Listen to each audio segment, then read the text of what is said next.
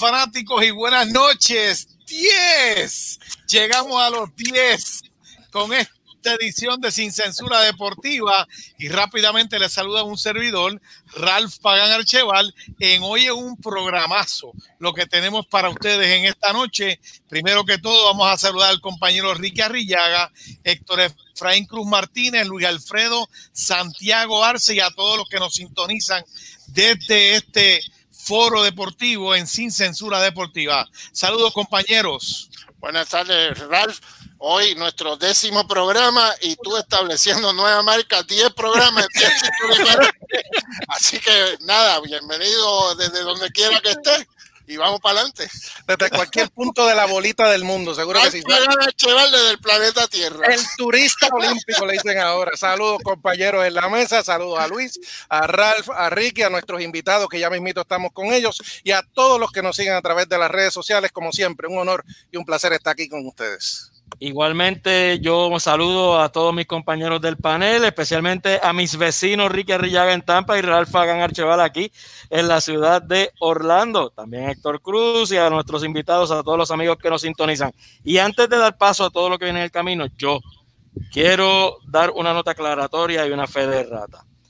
Yo sé que los compañeros me habían pedido que no lo hiciera, pero yo quiero ser responsable porque una de las cosas más importantes quizá la más importante, lo siento, Ralph, una de las cosas más importantes que debe tener un periodista en cualquier campo debe ser la credibilidad y yo le fallé a mi credibilidad y al mismo tiempo induje a error a ustedes, al proyecto y en el mismo proceso induje a error a todos los amigos que nos estaban escuchando, incluso al que estaba participando con nosotros en el momento, el presidente de la Liga de Béisbol Profesional Roberto Clemente de Puerto Rico, a don Juan Flores Galarza, al que yo también pues me, me, disculpo con él en este momento. Y es que dentro de todos los procesos mentales, yo confundí fechas, confundí fechas muy importantes en mi vida. Una de ellas personal, que celebraba el 13 de julio, una fecha personal familiar, la confundí con esa gran fecha histórica del deporte puertorriqueño, que es el 13 de agosto, la medalla de oro de Mónica Puig en las Olimpiadas 2016. Yo hice la confusión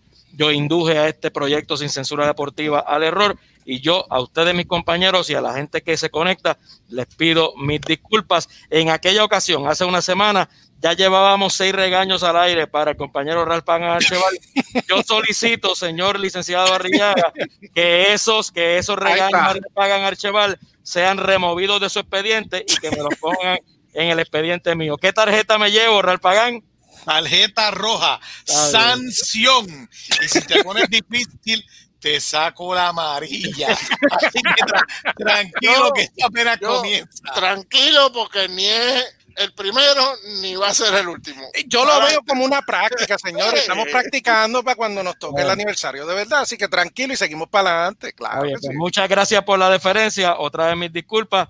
Let's go Mets, let's go New York Knicks. Ralph, vamos al mambo. Lo dañaste al final, chico. ¿Qué pasa? Óyeme, Mira quién está ahí. Ave María. Un besito bien grande para esa gran compañera, Sara del Valle, y también se conectó Juan Alicea, que ya me han enviado su saludito, el lareño. Oye, que son, hermanos gemelos, cumplen año el mismo día, son hermanos gemelos, Juan Alicea. Anda. Del Valle, allá en el mes de diciembre. Saludos a Sara del Valle y los compañeros del, proyecto El Trabuco Deportivo. los que nacemos en diciembre son los mejores, ¿qué pasa? el Trabuco Deportivo, que ayer celebró su segunda edición, así que un saludo a Sara y a todos los demás compañeros del Trabuco. Ralph, ¿qué tenemos para hoy? Cuéntame. Bueno, yo estoy aquí desde Orlando, estamos desde la ciudad de Orlando trabajando en un evento, por eso sacamos las tarjetas rojas y amarillas para Luis en tono jocoso, pero vamos a lo que vinimos. Hoy tenemos una figura muy especial, un gran compañero puertorriqueño eh, de la crónica deportiva, una figura a nivel internacional, y decimos puertorriqueño porque mucha gente no lo sepa, este señor que está ahí en pantalla don Álvaro Martín, que para nosotros es un prestigio, el que comparta con nosotros, nació en Puerto Rico, estudió en Puerto Rico y se graduó de la Academia Perpetuo Socorro de Santurce. Así que Álvaro, saludos, buenas tardes y gracias por acompañarnos en esta edición de Sin Censura Deportiva. Si Luis, tú quieres añadir algo más, me va subiendo la mano. El que sea boricua de verdad que grite huepa.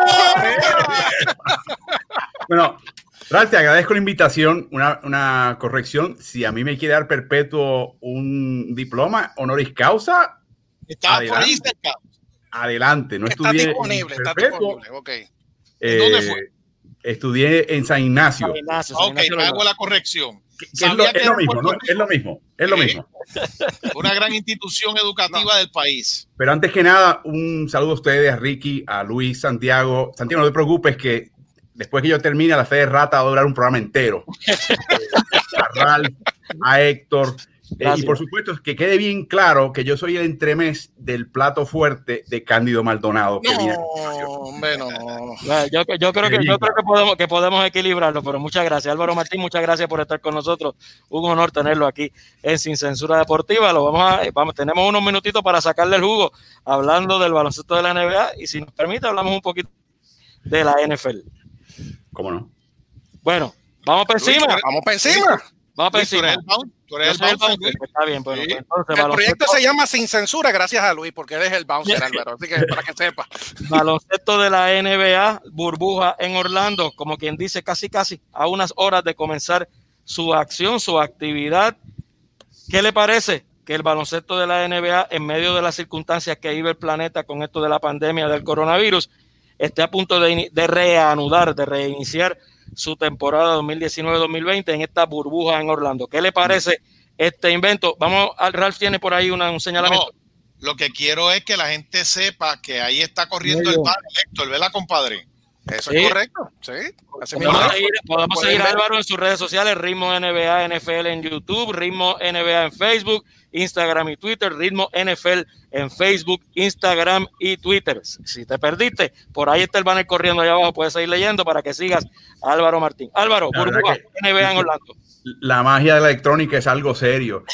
Eh, lo que te- para contestar tu pregunta, estos momentos, literalmente estos días que vivimos hoy, mañana, la NBA está aguantando el aliento, porque ya está todo el mundo metido en su claustro, en la concentración, ya están las puertas cerradas, ya han pasado por todos esos protocolos.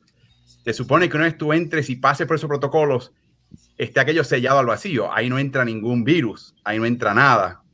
Eh, hoy, de hecho, curiosamente, un montón de miembros de, de los medios que estuvieron encerrados en su habitación una semana, señores. Cuando digo encerrado, es que cuando te hacen la prueba diaria, tú tienes que abrir la puerta y no puedes pasar el umbral, el umbral de tu puerta. Y te hacen la prueba a través de la puerta. Y por fin hoy salieron al aire libre. O sea, si hay un brote de ahora en adelante, es porque no está sellado al vacío. Y ese es el gran miedo de cualquier liga. Y yo creo que esa es el- la pesadilla de la NBA, porque ese tipo de brote típicamente afecta a una persona y en lo que te das cuenta que esa persona lo tiene y se registra, puede que varios lo tengan en su propio equipo y ya lo hemos visto en el MLS. La diferencia de MLS es que la gente llegó con eso a, a Orlando. La, la NBA ha sido más cautelosa y ha empezado a hacer, a hacer estas pruebas y pre-concentraciones y pre-screening que ha tomado más tiempo y creo que eso les ha ayudado. Pero aparte de lo deportivo, este es el momento crucial. De aquí a la semana que viene, los juegos empiezan ya el jueves. Eh, o sea, estamos en un momento crucial y está la NBA en puntillas, confiando y rezando que no pase nada. Bueno, y obviamente esto ocurre de esta manera con este protocolo, pero ya hay algunos que antes de entrar al protocolo ya venían cargando entonces con el virus. Tenemos, por ejemplo, el gran caso de Russell Westbrook como figura principal de los que posiblemente hayan dado positivo, Eric Bledsoe, eh, Milwaukee y otra- otros jugadores que sí han dado positivo y, y, pues ponen en entredicho un poco no todo este proceso porque obviamente al dar positivo no se pueden integrar de inmediato a lo que a lo que es la competencia deportiva con sus respectivos equipos, ¿no? Y además, la complicación que esa ley federal HIPAA, que es H-I-P-A-A, prohíbe que un empleador revele la condición médica de un empleado. Por lo tanto, cuando la NBA encuentra a alguien que arroja positivo, no pueden decir nada. Entonces, lo que están utilizando ahora es el tema este de razones personales, que es un, un término muy amplio y por ahí puedes meter cualquier cosa. Ojo. Ajá. Y de nuevo, podría ser inclusive una razón que no tenga nada que ver con tu salud, pero en general, cada vez que tú escuchas razones personales, es que esa persona llegó o se que a última hora, antes de llegar a Orlando, agarró el COVID y tiene que permanecer en cuarentena. Cuando tú mencionas razones personales, eh, Álvaro, podemos estar pensando en el caso de Zion Williamson. Eh, Todo. que, que llega, llega a la burbuja, practica, impresiona, inclusive con su físico mucho más delgado, más corpulento, y de momento tiene que salir. Eh, Yo, cuando, que no. cuando salga, Zion Williamson ya salió. Cuando, cuando regresa, si, si, si es que regresa, ¿verdad? Todo es especulativo. Tiene que estar otro periodo antes de volver a entrar y todo este protocolo. El mambo es el siguiente, Ricky. Él sale, tiene que continuar sometiéndose a pruebas diarias. O sea, alguien del equipo se asegura que donde quiera que él esté, y creo que en el caso del tema es personal, no creo que sea un tema médico, eh, lo tiene que hacer pruebas diarias. Si no se las hace, hay un mínimo de siete días de cuarentena. Si se las hace y continúa arrojando negativo, ese periodo cuando regrese a Orlando se reduce a cuatro días. Así que hay un gran incentivo para él y para su equipo hacerse la prueba todos los días, seguir cuidándose y obviamente que esas pruebas arrojen negativo. En en el caso de Zion Williamson, estamos hablando de uno de los equipos que está noveno. O sea, no, no es un equipo que ya está clasificado, es uno de los equipos que en estas dos semanas se las tiene que jugar todas. Y es un equipo, Ricky, que es el candidato clásico a jugar el famoso play-in, que eso es novedoso en la NBA, que tú terminas octavo, pero no tienes el puesto seguro. Si hay un equipo que está a cuatro juegos de distancia tuyo, en cuyo caso empiezan a jugar, juegan un primer partido, si el equipo en octavo gana, se acabó, clasificó octavo. Si pierde, el equipo que le gana, que es el noveno, tendría que ganarle de nuevo para entonces ellos quedarse con el octavo puesto. Yo creo que Nueva Orleans aspira a eso y necesita a Zion. Sin Zion, este equipo era el quinto peor equipo defensivo en la NBA. Desde que llegó Zion, es el octavo mejor. Fíjate la virada de tortilla. Ok, y entonces yo pregunto, obviamente New Orleans necesita a Zion. ¿Solamente New Orleans necesita a Zion? ¿O la NBA completa necesita a Zion? Williams. Ah, bueno, mediáticamente, imagínate, abren, abren el calendario televisivo un jueves por la noche con, en TNT con ese juego entre Nueva Orleans y Utah. O sea, eh, de eso, eh, eso ni hay que decirlo. Pero lo que también es interesante es que en todo este proceso de preparación para estos juegos, interrumpido por su salida inesperada, yo he visto los videos, las combinaciones de Lonzo Ball y Zion Williamson a cancha entera, en un fast break, en un contragolpe o en la media cancha, son verdaderamente sensacionales. O sea, estos dos chamacos ya están desarrollando una química. Por yo creo que Alonso Ball se vuelve loco con un- una persona que pueda saltar allá arriba, agarrar cualquier tipo de pase que esté más o menos por ahí y hacer y romper el aro. Se vuelve loco. O sea, la química que hay entre ambos es verdaderamente especial. Y eso es lo que la, NBA quiere presentarle al mundo. Oye Álvaro, eh, tuve la oportunidad de hablar con una persona hoy en el Convention Center aquí en Orlando durante el torneo del AAU que trabaja en las instalaciones de ESPN y me sorprendió que, que tuviera la, la- la facilidad, por decirlo así, de entrar y salir, pero sabrá Dios hasta qué medida llega. Pero hay otra persona que, que también es árbitro, que es oficial de mesa en la ciudad de Miami, pero eh, se negó o no pudo aceptar trabajar eh, la temporada, lo que resta, porque tenía que estar seis semanas antes con todo este proceso. Y me indicó algo que, que es interesante, de, acuerdo a lo que indicaste de lo de las pruebas diarias. Me indicaba ella de que los jugadores o el personal que está dentro de los hoteles en Disney eh, tienen que recibir la comida frente a la puerta de sus cuartos, algo parecido a lo que tú señalas. No pueden abrir la puerta hasta tanto el empleado se retire y vaya obviamente alejado de la zona para entonces poder abrir la puerta y recibir la comida como parte de las medidas precisamente para evitar que, que puedan contagiarse. Algo parecido a lo que tú señalas con relación a las pruebas. Bueno, Bruno Caboclo, que es un joven brasilero que ahora está con el equipo de Houston, cuando llegas te dan una pulsera. Tienes que, esa pulsera registra todo movimiento tuyo. Si esa pulsera no registra movimiento, más vale que estés durmiendo. ¿Entiendes? Entonces, si en el medio del día la pulsera no registra movimiento, te llaman. Hey, ¿qué pasa con la pulsera que no se está moviendo? Eh, si, si de repente esa pulsera cruza el umbral de la puerta, se registra que en tu periodo de cuarentena saliste del cuarto. ¿Sabes cuál fue la penalidad en el caso de Bruno? 10 días adicionales de cuarentena. 10 días. Si cruzaste la puerta. O sea, él salió al pasillo. Él salió al pasillo. Les petaron 10 días más. Wow. O sea que no, no, está fácil la situación. Oye, precisamente Álvaro, eh, hablando de todo esto, de cómo está afectando a los jugadores y de todas las medidas que se están tomando, eh, tenemos una pregunta de, un, de uno de los que nos está sintonizando hoy, el amigo Joel Román de Arecibo, que dice que si hay algún jugador que tiene o que sepamos que está en condición crítica por el coronavirus y al mismo tiempo también nos envía otra que dice que si sabemos como una lista, obviamente no tiene que ser completa porque pueden ser cientos, de cuáles son los nombres más notables que han, se han contagiado con, e, este virus. Bueno, eh, Joel, eh, nadie ha estado crítico, pero te voy a dar un ejemplo de lo que son los que llaman las comorbilidades. O sea, las situaciones previas médicas que si te, si te cae el caso del COVID mal, te pueden complicar la situación hasta, hasta lamentablemente perder la vida de Andre Jordan, todo el mundo sabe en la NBA que padece de asma. De Andre Jordan no vino Orlando temprano y en vez de decir que eran razones personales, él declaró que él tenía el COVID, que tenía la posibilidad de tener COVID. Nunca lo tuvo, pero la posibilidad de tener COVID. Eh, y ya sabemos la cantidad de jugadores que lo han tenido, empezando por Rudy Gobert y Dennis Mitchell, y ahora recientemente Nikola Jokic, que de repente, recién ya entró de vuelta a Orlando, pasó la cuarentena y empezó a practicar, creo que el día de ayer, la primera práctica con el equipo de Denver. Oye, y otra pregunta, ahora fuera ya de todo lo que estamos tocando en términos del coronavirus y de la temporada en sí, esta semana salió la noticia de que los juegos que se estuvieron celebrando hasta el detente por el coronavirus en la pandemia en marzo son los que se van a contar para la cuestión de los premios individuales, jugador más valioso, defensa del año, valores del año. Los valores del año, exactamente. Gracias, Luis. Eh, ¿Consideras que eso es justo? ¿Consideras que estos partidos ahora en la burbuja deben ser considerados para esos valores? ¿O tú crees que esta medida es la más correcta que ha tomado la NBA? Es controversial. Eh, piensa qué premio hubieras dado de esos premios de valores del año a uno de los ocho equipos que no fue a Orlando. Si tú piensas que había un candidato en esos ocho equipos para alguno de estos premios, entonces sería injusto. Creo que la NBA en general decidió sabes que vamos a cortar por lo sano. Lo que es interesante, son, hay dos cosas interesantes de esto.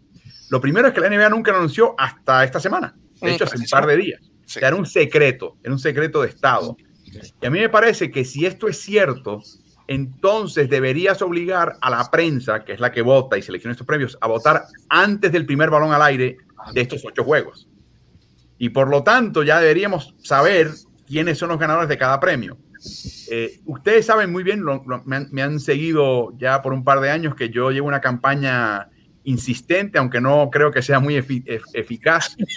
En mi opinión, la prensa no debería votar por estos premios. Y lo digo por dos razones. Primero, porque no están capacitados, como en mi opinión están, lo están los coaches, los entrenadores y hasta los jugadores o exjugadores, eh, sabiendo que ellos también tienen sus prejuicios y sabiendo que ellos también se pueden equivocar. Yo prefiero una equivocación de ellos que de un miembro de la prensa. Eh, y por otro lado, porque tiene un impacto importante de ahora en adelante en los contratos, particularmente los contratos a las figuras máximas. Y el que gane el MVP o el que gane tal premio o tal otro premio defensivo del año, se le paga más. Y eso afecta a la construcción de equipos. Yo creo que es una decisión que empieza a impactar deportivamente, no un equipo, a la liga entera. Y por eso es que eso es muy importante. Así que, como mínimo, yo esperaría que si van a seguir el formato que han seguido, es que esa votación sea ahora. O sea, eh, antes de que empiece, después de los tres juegos fuegos, antes del 30 de junio, que es cuando empieza el primer juego. Definitivamente hay que liquidar esa votación y tenerla ya en mano para que nadie se deje llevar por lo que pasa en esos ocho juegos. 30 de julio. De julio. Oye, oye Álvaro, ya que mencionaste, iba por esa línea, pero tú te me adelantaste con la palabra. El contrato de Víctor Oladipo se menciona que no aceptó jugar pero cuando se dio cuenta que se iba a perjudicar con el contrato porque la razón que había dado en principio no era una válida, iba a perder el dinero, que eran muchos millones. Estamos hablando de alrededor de 20, 25 millones por la temporada. No puedo tener la división, que tenía un contrato de cuatro años por 85 millones, fue lo que leí. Eh, y tuvo que regresar para poder cobrar. Se le eh, quitó el dolor de rodilla. todo. O sea, y eso tal vez inclusive pudiera darse el caso con otros jugadores, pero el que dijo desde un principio no juego por el temor del coronavirus no aplica en este caso, pero sí en el caso de la DIPO. Es cierto, ahí tienes un caso clásico de un jugador que francamente, si fuera, si fuera por él, con su, el tipo de lesión que tuvo, que fue bastante seria en el cuádriceps, no estaría jugando. Eh, eh, Kevin Durant, eh, Kyrie Irving, son otros que quizás hubieran contemplado a estas alturas jugar algo. Eh, no, se quedaron fuera, no quieren arriesgar nada. Inclusive hay agentes libres, jugadores que van a ser agentes libres que decidieron, ¿sabes qué? Prefiero no jugar, no arriesgar, me voy a lesionar, son ocho juegos, mi equipo probablemente no llegue a la postemporada, no voy a jugar. La otra cosa bien interesante que la gente no se da cuenta de esto, el público en general, ustedes que están en la prensa, lo entienden un poquito mejor que, el resto de la gente. Y es que si tú estás cubriendo la NBA o jugando en la NBA, tú programas tu vida personal en los meses entre temporadas. Literalmente hasta el punto de cuándo vas a tener hijos. La gente que está en la NBA tiene muchos hijos que nacen en julio y agosto y septiembre. Y está, está ahí por una razón. Entonces, hay un montón de jugadores, y los han visto, que están, sus señoras, sus compañeras eh, eh, están a punto de dar a luz en estos meses. Como se desplaza la temporada, pues les cayó encima todo esto. Y han dicho, hey, eh, Gordon Hayward dice, hey, cuando llegue el momento yo me voy. Y me voy porque tengo que estar ahí. O sea que todo esto es tan extraño, es tan extraño, que a veces perdemos de vista lo deportivo. Yo creo que lo deportivo va a ser algo bien interesante. Aquí hay dos elementos que para mí son verdaderamente nuevos para la NBA eh, y creo que van a ser interesante ver el efecto de esto en la cancha. Si es verdad que hay grandes ausencias, si es verdad que algunos equipos rebarajan su plantel y su plantilla con caras nuevas y eso les va a costar trabajo. Pero hay dos elementos bien interesantes. Yo no creo que ninguno de estos entrenadores de NBA ha tenido tanto tiempo para preparar un, equipo como lo han tenido ahora. Eso es nuevo. O sea, la mano del coach, que rara vez ves en la NBA, aquí existe la posibilidad, particularmente los equipos con continuidad, los Clippers, por ejemplo, que no han cambiado el elenco mucho, que vas a ver cosas que no veías antes y vas a ver un equipo más preparado. Utah Jazz es otro equipo, Miami Heat es otro equipo como de los que te estoy diciendo, que va a ser bien interesante ver ese proceso. Bien los, New York Knicks, ¿no? No, lamentablemente no es para el año que viene. en el caso. Eso es lo primero. Lo segundo es que los jugadores, sobre todo las superestrellas de la NBA, en muchos equipos, que sí son compañeros de equipo, están contigo en la práctica, hablan contigo, eso sí, se acaba el juego, me voy con mis panas, el entourage, me voy con mi nutricionista, con mi preparador físico, con mi agente eh, y socialmente hasta aquí llegamos. Te veo en la cancha y te veo en la práctica y después chao. Están todos juntos, se están conociendo quizás por primera vez y el jugador estrella no tiene la capacidad de traer su gente que acaba aislándolo del resto del equipo. O sea que vamos a ver un experimento de química eh, que no veíamos en la NBA en años. San Antonio era la gran excepción. Los muchachos iban a comer juntos, se mantenían siempre juntos fuera de la cancha. Esa era la excepción. Esa es la regla en Orlando. Oye, este proceso es bien interesante. Oye, precisamente Álvaro, eso que mencionas es un dato bien interesante. Esta semana también, eso fue algo que se trajo a colación en las discusiones en redes sociales, la posibilidad de que esta burbuja cree para un futuro, futuras temporadas, los llamados super equipos, que esos mismos jugadores se compenetren tanto a nivel de química que digan, ah, yo quiero jugar contigo, y entonces eso provoque que se vuelvan a, juntar en alguna otra franquicia. ¿Cuál, cuál es tu parecer? Sobre esto. Eso, siempre puede, siempre. Eso siempre puede suceder y, como estás en un hotel con ocho equipos, eh, alguno te tocará la oportunidad. Recuerden que están aislados por calidad. Los equipos que apenas clasificaron, los equipos que no hayan clasificado, están abajo con los 8, con el 8 y el 7. Los del medio están en su hotel, los de arriba están en su hotel. O sea que ese, ese tercer hotel donde están los de arriba, donde existe mayor peligro de esto. Pero si es cierto eso, y siempre hay un jugador que está descontento, no le gusta el coach, no le gusta el sistema en un equipo, y es un buen jugador. Por otro lado está lo que te menciono. Están echando raíces, están conociendo a los compañeros, le están cayendo bien, estamos hangueando, estamos pasándola bien. De repente tengo lazos emotivos que no tenía antes con esta, esta gente que no conocía tan bien. Mira qué buena gente es ese tipo. Mira qué bien me llevo con este otro de, repente Orlando está trayendo algo que va a ser bien distinto y puede afectar no solamente lo que vemos en la cancha en el próximo mes, pero como mencionan ustedes, lo que pueda pasar más adelante. Bueno, y, eso de montar los super equipos es la tendencia que se ha, se ha, dado en el pasado, especialmente en el caso de LeBron James, ¿no?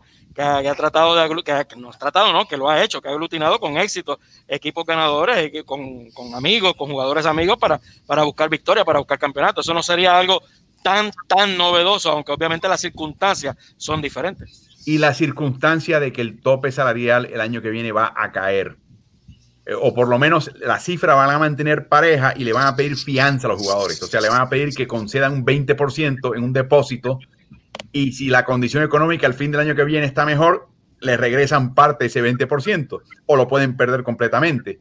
O sea, va a ser más difícil armar super equipos porque va a haber menos capacidad bajo el tope salarial y coincide que este verano en particular solamente cuatro o cinco equipos tienen capacidad salarial los demás están con la soga al cuello. De hecho, van a tener que desalojar contratos con estos cuatro equipos. O sea, usualmente los equipos que tienen capacidad sirven de banco.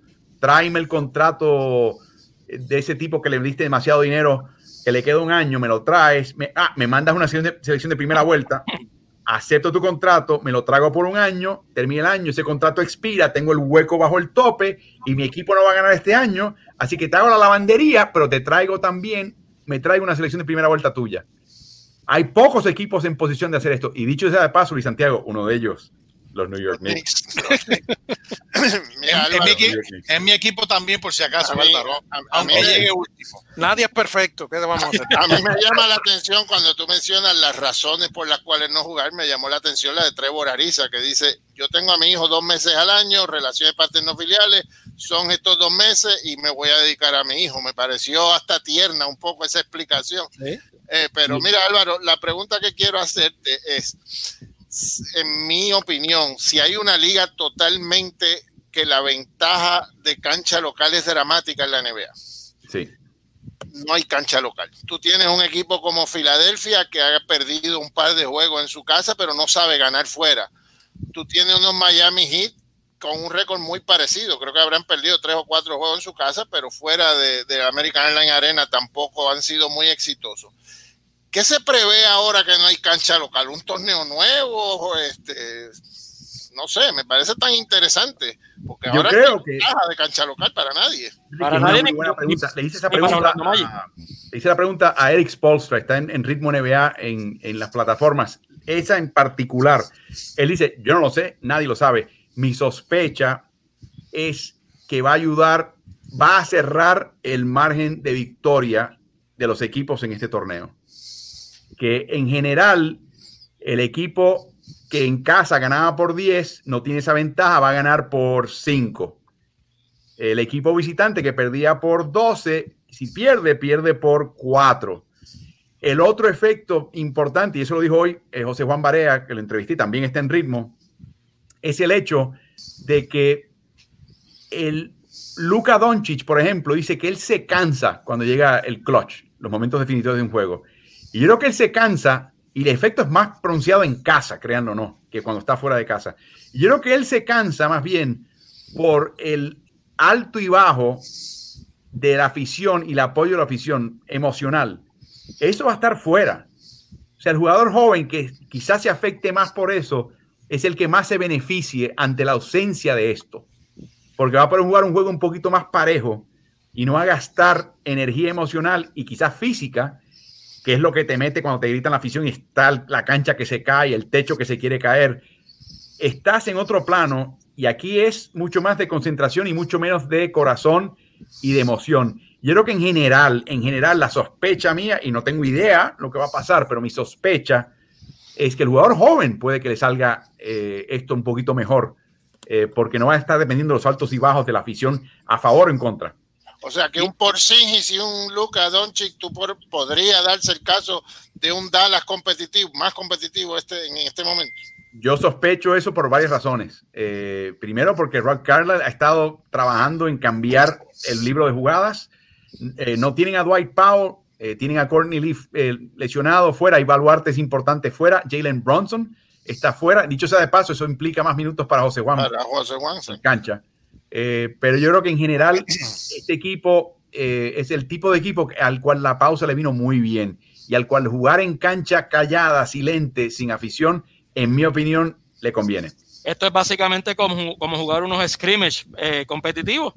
Eh, básicamente lo que, lo que va a estar ocurriendo ahora en la NBA, donde ni tan siquiera Orlando Magic jugando en Orlando va a tener la ventaja de cancha local porque no hay fanáticos dentro de, dentro de la arena, del coliseo de competencia. Estábamos hablando de, de Dallas Maverick y por ahí venía mi próxima pregunta. Usted ya mencionó Álvaro Martín. Las redes sociales de Álvaro Martín las tienen aquí en Sin Censura Deportiva. Vaya leyendo por ahí. Ritmo NBA, ritmo NFL. Hablaba de José Juan Barea. Esa era mi próxima pregunta. ¿Qué podíamos esperar entonces ahora, luego de, de haberse frenado la temporada en este reinicio para la parte final de la campaña de José Juan Barea, que había tenido muy limitada participación en la primera parte de la temporada porque venía de recuperación de una lesión complicada, ahora ya debidamente recuperado. ¿Qué podemos esperar de nuestro boricua José Juan Barea en lo que queda de la temporada ahora con el equipo? Luis Santiago, le pregunté a él hoy, ese video también está en la, en la página, le pregunté hoy particularmente cómo le va a Luca en el clutch y me dice que la razón por la cual él piensa que ha tenido esa merma importante en eficiencia ofensiva es porque está cansado, porque llega a esos minutos cansado. Y la respuesta de José Juan es, vamos a buscar la manera de quitarle minutos a Luca para cuando resten seis en un juego cerrado, él llegue esos últimos seis minutos descansado. ¿Qué te dice eso?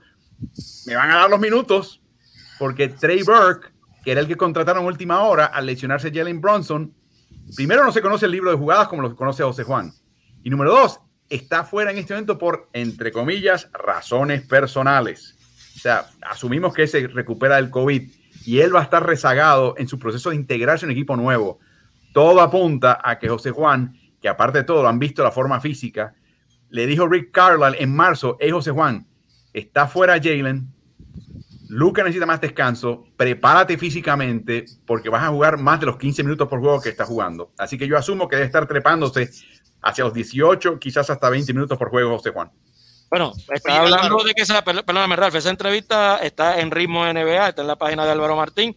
Creo que la tenemos por ahí, Héctor Cruz. Podemos, vamos a ver si podemos intentarlo. A ver si podemos escuchar la parte de esa entrevista. ¿Te parece, Álvaro? Perfecto. Vamos a, vamos a tratar de, ponerla aquí para que la puedan escuchar. Vamos a ver. en vivo, inventando. Vamos a ver. Escuchamos. José Juan Marea. No tienes que subir el volumen. Sí, sí, parece que parece que no, no, no nos va a salir, pero nada, seguimos con Si tenemos, si tenemos la oportunidad, la, la ponemos más adelante. Sí, sí. Álvaro, eh, sabemos que tu tiempo está un poco comprometido y ya estamos casi en la parte final. Eh, yo quería tocar temas de la NFL, pero eso lo dejamos para otra ocasión. Así que tenemos break para más adelante porque la temporada todavía no comienza. En este momento ya casi cuando va a empezar la, temporada o se va a reanudar, ¿qué equipos tú consideras son los que tienen mayores probabilidades de ganar el campeonato de la NBA este año? Bueno, Los Ángeles, los dos equipos de Los Ángeles, Milwaukee, sigue siendo eh, candidatos prohibitivos. Yo creo que esos tres equipos están en un nivel. Esos tres están en un primer nivel. debajo de ellos eh, y relativamente cerca está un Boston. Yo creo que Boston, este grupo, particularmente si todavía puede jugar Kemba Walker, que volvió a resentir la rodilla izquierda, eso no son buenas noticias. Creo que Boston ya ha llegado a un punto de maduración eh, que yo creo que los chamaquitos que eran las dudas se han convertido en los baluartes del equipo y eso debe francamente eh, atemorizar al resto de la liga. También ahí están, eh, Toronto está metido ahí, un equipo muy veterano que ha tenido problemas este año en la media cancha, solucionando problemas de la media cancha, pero gran defensiva, se reintegra a este equipo Kyle Lowry, se reintegra a Marc Gasol, esbelto también. Este equipo, de verdad, y con Nick Nurse, francamente, Nick Nurse te, cuesta, vale dos o tres victorias que no anticipabas. Así que Toronto es un equipo que tampoco ibas a descartar. Y luego vienen las verdaderas interrogantes de este grupo, que para mí ahí están eh, equipos como Filadelfia, equipos como Miami, equipos como Dallas.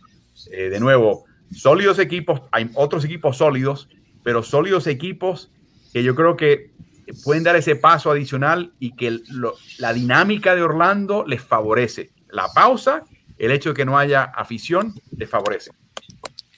¿Te atreves a, eh, discúlpame Luis, rapidito, ¿te atreves a elegir a alguien en particular para una pareja? Si te pregunto aquí a Calzón Quita o Álvaro, una pareja para la final de la NBA, vamos a ver. Sin censura deportiva. eso es lo que iba a decir yo.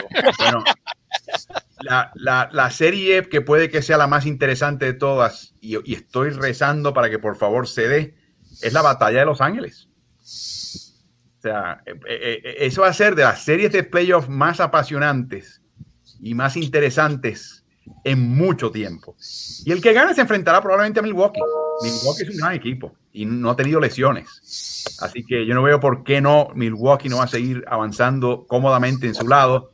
Pero la batalla de Los Ángeles, cada juego que han jugado este año, wow, o sea. ¿Y no podríamos volver a ver una serie Los Ángeles-Boston, por ejemplo?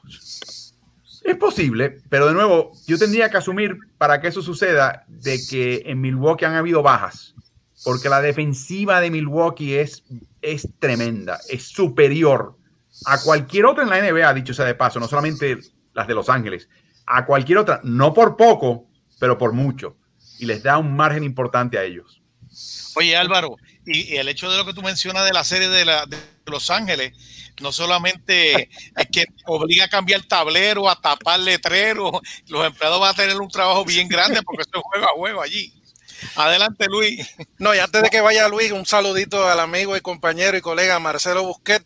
Álvaro lo conoce muy bien y nos está mandando un saludito ahí a Álvaro porque estaba pendiente de nuestra transmisión, en esta entrevista. La referencia, la referencia es que cuando vas a Toronto hay una población eh, sudasiática, particularmente de India, Pakistán, Bangladesh y muchos también de Guyana, donde se come la comida india.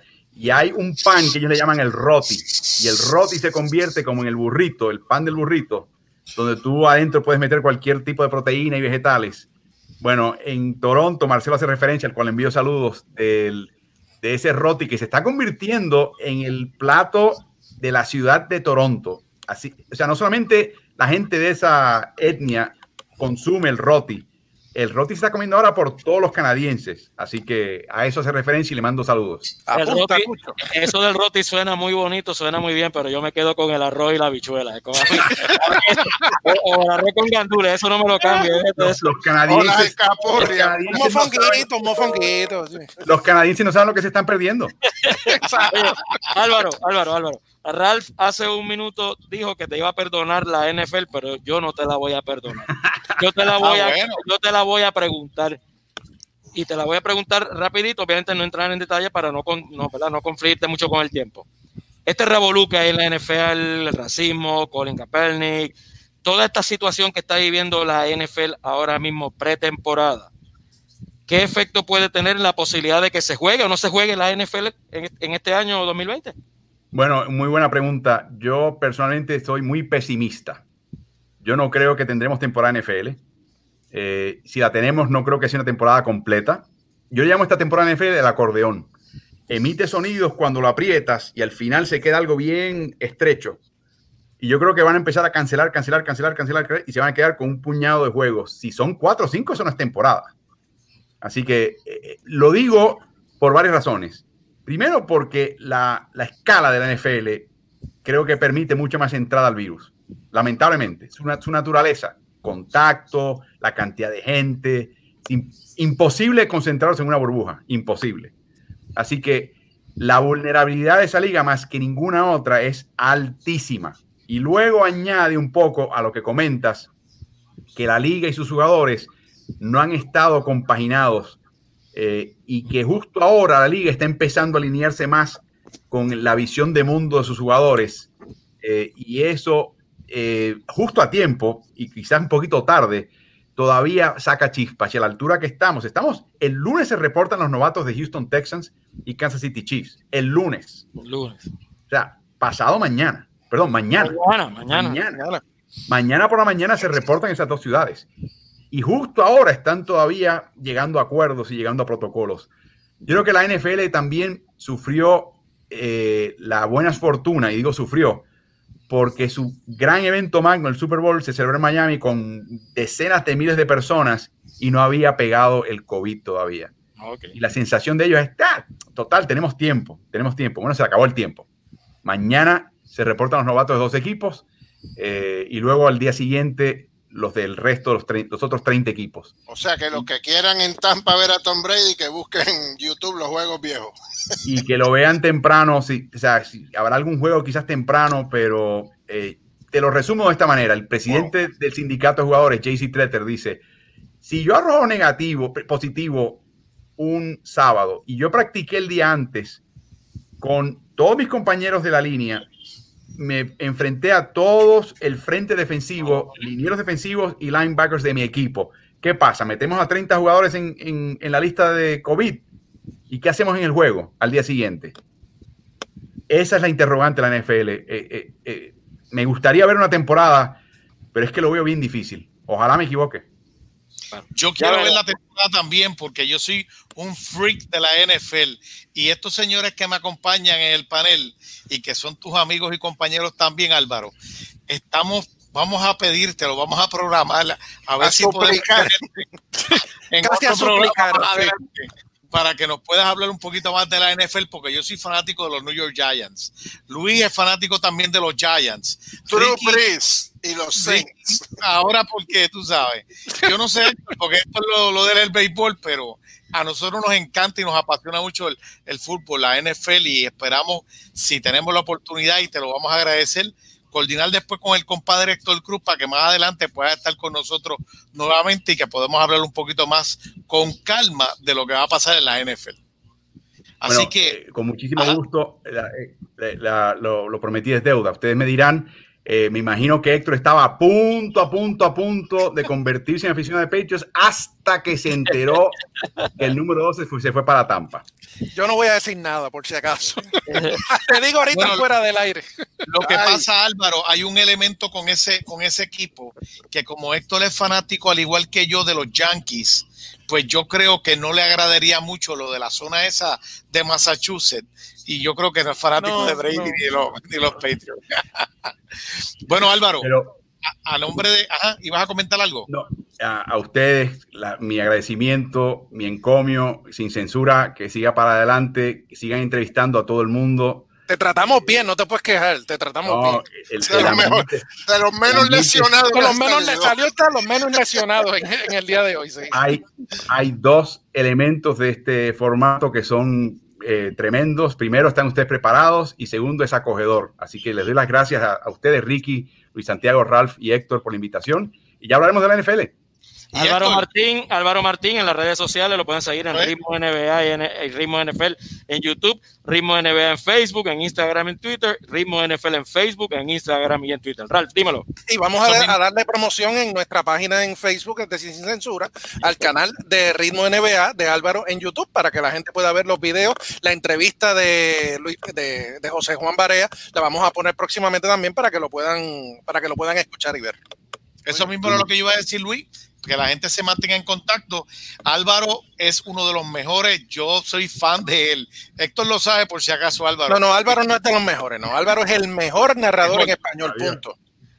Pero ah, bueno, no, no, eso, eso es otra cosa. Yo no estaba diciendo eso. Estaba diciendo de los mejores, de los más preparados este, periodistas deportivos del mundo. Es Eso Álvaro también. Martín. En su Bueno. deporte, en la NBA y en la NFL, no tiene competencia. y yo me formé y pasé años leyendo el trabajo de ustedes, así que ya, ya, saben, ya saben de dónde vino algo de eso. Así, que- Gracias. De Santa Claus que tiene la barba blanca por ahí, será, ¿verdad? Porque- así es.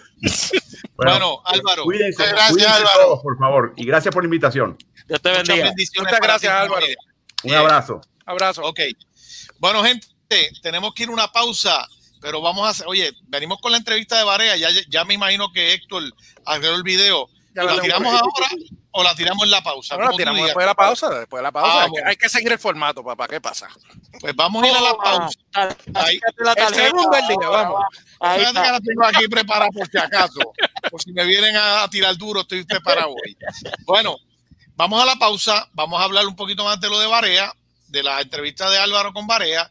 Y más adelante también tenemos la segunda parte para que la gente no se retire y se mantenga con nosotros aquí en Sin Censura Deportiva. Adelante, compadre.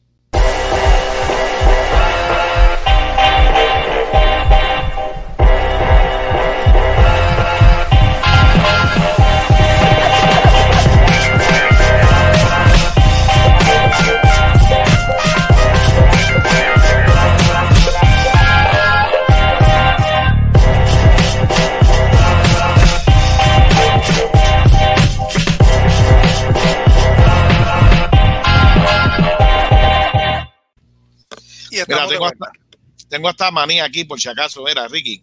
Ah, yo pensaba que era otra cosa, muchachos. Buen provecho. No, no, eso era en Cabo Rojo, el galoncito aquel que él Ok. cargaba. No, no, también por si acaso, tú sabes. No, no, no me Aquí quiero no, aquí no. Ay, Aquí ay, no. ay. Mira, Oye, hablando, continuando Espérate, con... espérate, espérate, espérate. Ricky, perdona, Luis se fue a dormir. Luis está de productor ejecutivo en el día de hoy, está haciendo las ah, gestiones. de para- coordinador. Ah, Está coordinador, buscando nuestro próximo invitado, así que cógelo con calma. Mira, hablando, hablando, hablando de la entrevista de, de Álvaro, me pareció bien. Yo, yo, yo no había escuchado rumores de que la NFL no acabara. A mí me dio duro esa respuesta. No, a mí también, Eh, totalmente. y entonces, fíjate que te voy a hablar de mi caso. Yo resido en la ciudad de Tampa y en la ciudad de Tampa es una ciudad que ha invertido una cantidad billonaria, billones de dólares en infraestructura porque cargaban los eventos deportivos más grandes de Estados Unidos este año. Uno de ellos, eh, de Héctor Cruz, allá lo- los eventos de la lucha libre. Exacto. eh, WrestleMania, papá. WrestleMania, que era el evento más, es el evento más grande que se celebra al año, ya fue Ricky, los cancelado. machos, los, Ricky, los machos, los machos de Héctor. Ya fue cancelado ese evento y ahora con esa noticia, ¿verdad? Que, que rompió aquí en exclusivo, en sin censura, eh, si no hay Super, Exclusivo. si no hay Super Bowl, eh, pues la ciudad de Tampa ha hecho una bella inversión en infraestructura para sus residentes, porque la verdad que nadie la visita. Eh, eh, ha sido, eh, o sea, lo, lo que quiero decir, y hablando en serio, la- las inversiones económicas, como, como le ha pasado a Japón, la inversión económica a unas Olimpiadas que no se sabe si se van a celebrar. O sea que esto del coronavirus ha afectado tanto y tanto al deporte y, la, y, sedes, que es una situación increíble. Oye, y esto del coronavirus ha afectado tanto y tanto y tanto que, por ejemplo, en mi casa, yo sigo sufriendo con esto. Por ejemplo, ustedes, los que, los que nos han seguido en las últimas semanas, saben que, mm, por ejemplo, yo he usado el caso de mi hija como el ejemplo de los seniors de high school, de escuela superior 2020, en Estados Unidos, Puerto Rico y en todo el mundo, que por esta cosa del coronavirus no se han podido graduar de la manera común y corriente. Incluso mi hija, mi hija, mi hija, mi hija, eh, la, la clase graduanda de mi hija, mañana se supone que tenía finalmente su ceremonia física presencial de graduación y también se fue con los panchos. O sea, la, ni la tuvo el 18 de mayo como se suponía que era, tampoco la tuvo ahora, la tuvo virtual y a duras penas un- una caravana que pudieron hacer. Más nada, no se pudo hacer más nada con esto del coronavirus a nivel de escuelas superiores, de graduaciones de la clase 2020. Por ejemplo, aún más le agrego, hoy, por ejemplo, se supone que llegaba a Orlando mi hijo, su mejor amigo, la novia de mi hijo, se supone que llegaban a Orlando a celebrar lo que se supone que mañana era la graduación y el viernes el cumpleaños de mi hija y por los temores y todas las circunstancias que estamos viviendo con esta cosa de la pandemia, tanto en Florida como en Puerto Rico, ese viaje también se cayó. Todas estas situaciones se están dando no solamente a nivel del deporte profesional, se están dando a nivel de la vida personal Individual y personal. individual de, de millones de personas en el planeta. Sin embargo, en la ciudad de Orlando, Hay gente acostada en un hotel ahí, fíjate. hay le gente mandaba un saludo, Ahí tirado una curva. tirado- ¿cómo fue? ¿Cómo fue que dijo el comentario la hermana? Espérate, Voy ¿cómo a- voy a buscar el comentario, espérate. Ahí está, es- la hermana de Ralph nos dice que Ralph está más tirado que una bola que le tira a un pitcher de los Mets para ponchar al bateador de los Yankees. Imagínate. Ah, Óyeme, pero está tirado porque se ganó su chanchullito hoy haciendo, tirando cobró, tarjeta, co- cobró sacando tarjeta. Sacando tarjeta. tarjeta en un torneo, en un torneo juvenil de voleibol que se está jugando en la ciudad de Orlando, en el, en el Orange County Convention Center, donde en los alrededores afuera hay miles y miles de personas en sus automóviles en fila para hacerse la prueba del coronavirus. Y sin embargo, dentro del Convention Center está Ralph Pagan como árbitro en un torneo de voleibol juvenil. Ralph, Que de hecho- un poquito de eso. que de hecho es el primer evento que se celebra en el OCC, como se le conoce a la instalación aquí en la ciudad de Orlando desde que está lo de la pandemia y han sido bien cuidadosos los organizadores para que se cumplan con los protocolos de salubridad. Aquí se hace, eh, se toma la temperatura todos los días a los jugadores, a las jugadoras, jugadores, porque también hoy comenzó precisamente la rama masculina a jugar, eh, los padres de los equipos, eh, los técnicos, los organizadores, el staff, todos tienen que pasar por un protocolo, cumplir con el mismo para obviamente cuidar a la gente, te exigen te exigen que tienes que tener lo que tiene Luis puesto en este momento, la mascarilla de los Mets, pero en el caso mío yo tengo la una, una, que funcione, por favor. Exacto. Yo tengo la de los Yankees, que esa sí funciona. Esa sí funciona. Mira, dile, justo, dile, dile a Justo Moreno, Moreno, que le mande la de los cangrejeros para que cojan seriedad y sepan irle a un buen equipo. Sí, ¿Cuánto, pero fue, ¿cuánto también... fue que hizo Justo que tú, Ricky, que tú dijiste ahorita? 200 mil y la vendió toda. 200 mil obligado, está bien. Mira, Justo es fanático de los Yankees. Bendito, Salud, saludos al, al, saludos al, al, dueño de los bicampeones. Cangrero de. ¿Qué pasó, Ricky? ¿Te fuiste? Ricky, ¿No Ricky se emocionó y ahora no se dejó de escuchar. Ah, no te oye, Ricky, ¿qué pasó? Algo pasó Ricky, ahí. Te emocionaste y tocaste un botón y estás en mute. Justo, que justo es ah, tremendo, ser, tremendo ser humano y tremendo amigo, pero no es perfecto, es fanático de los Yankees. Mira, mira, mira lo que dice. No, no, no, no. Justo, justo, yo te aprecio justo, mucho, pero no, sorry, pero no. Justo, justo, envíasela, envíasela a Ricky, que tanto que la promociona, no tiene ninguna. Exacto. Mira, mira, Ricky, para ti, mira, tarjeta roja por eso. Don Justo Moreno, don Justo Moreno, óigame, yo le tengo que admitir. Mira, mira, mira la que, tengo aquí, mira, mira, mira, criollo, mira. criollo de Cagua. Y yo tengo ah, que admitir. No, yo tengo que admitir. Piojo, da piojo. Óyeme, déjame hablar. Héctor Cruz sacó la de los criollos de Cagua. Yo sé que Real Pagán también la tiene por ahí guardada en su maleta. Ricky estaba con la de los cangrejeros. Yo tengo que admitir que yo no sé ni cuál usar, porque yo era uno de unos vaqueros de Bayamón de béisbol cuando existían, Gigante Carolina, senadores de San Juan, Metro de San Juan. Yo no sé cuál yo tengo que usar. La RA12. Mira a ver si consigue a ver una si conseguimos RA12. una RA12. Eso ya mismo viene por ahí. RA12, sabrá Dios, posiblemente, en honor a, a Roberto Alomar. Estamos hablando de Justo Moreno, los cangrejeros de Santurce, estamos hablando de béisbol. ¿Qué tal si damos paso a nuestro próximo tema, Ralph Pagán? ¿Qué usted le parece?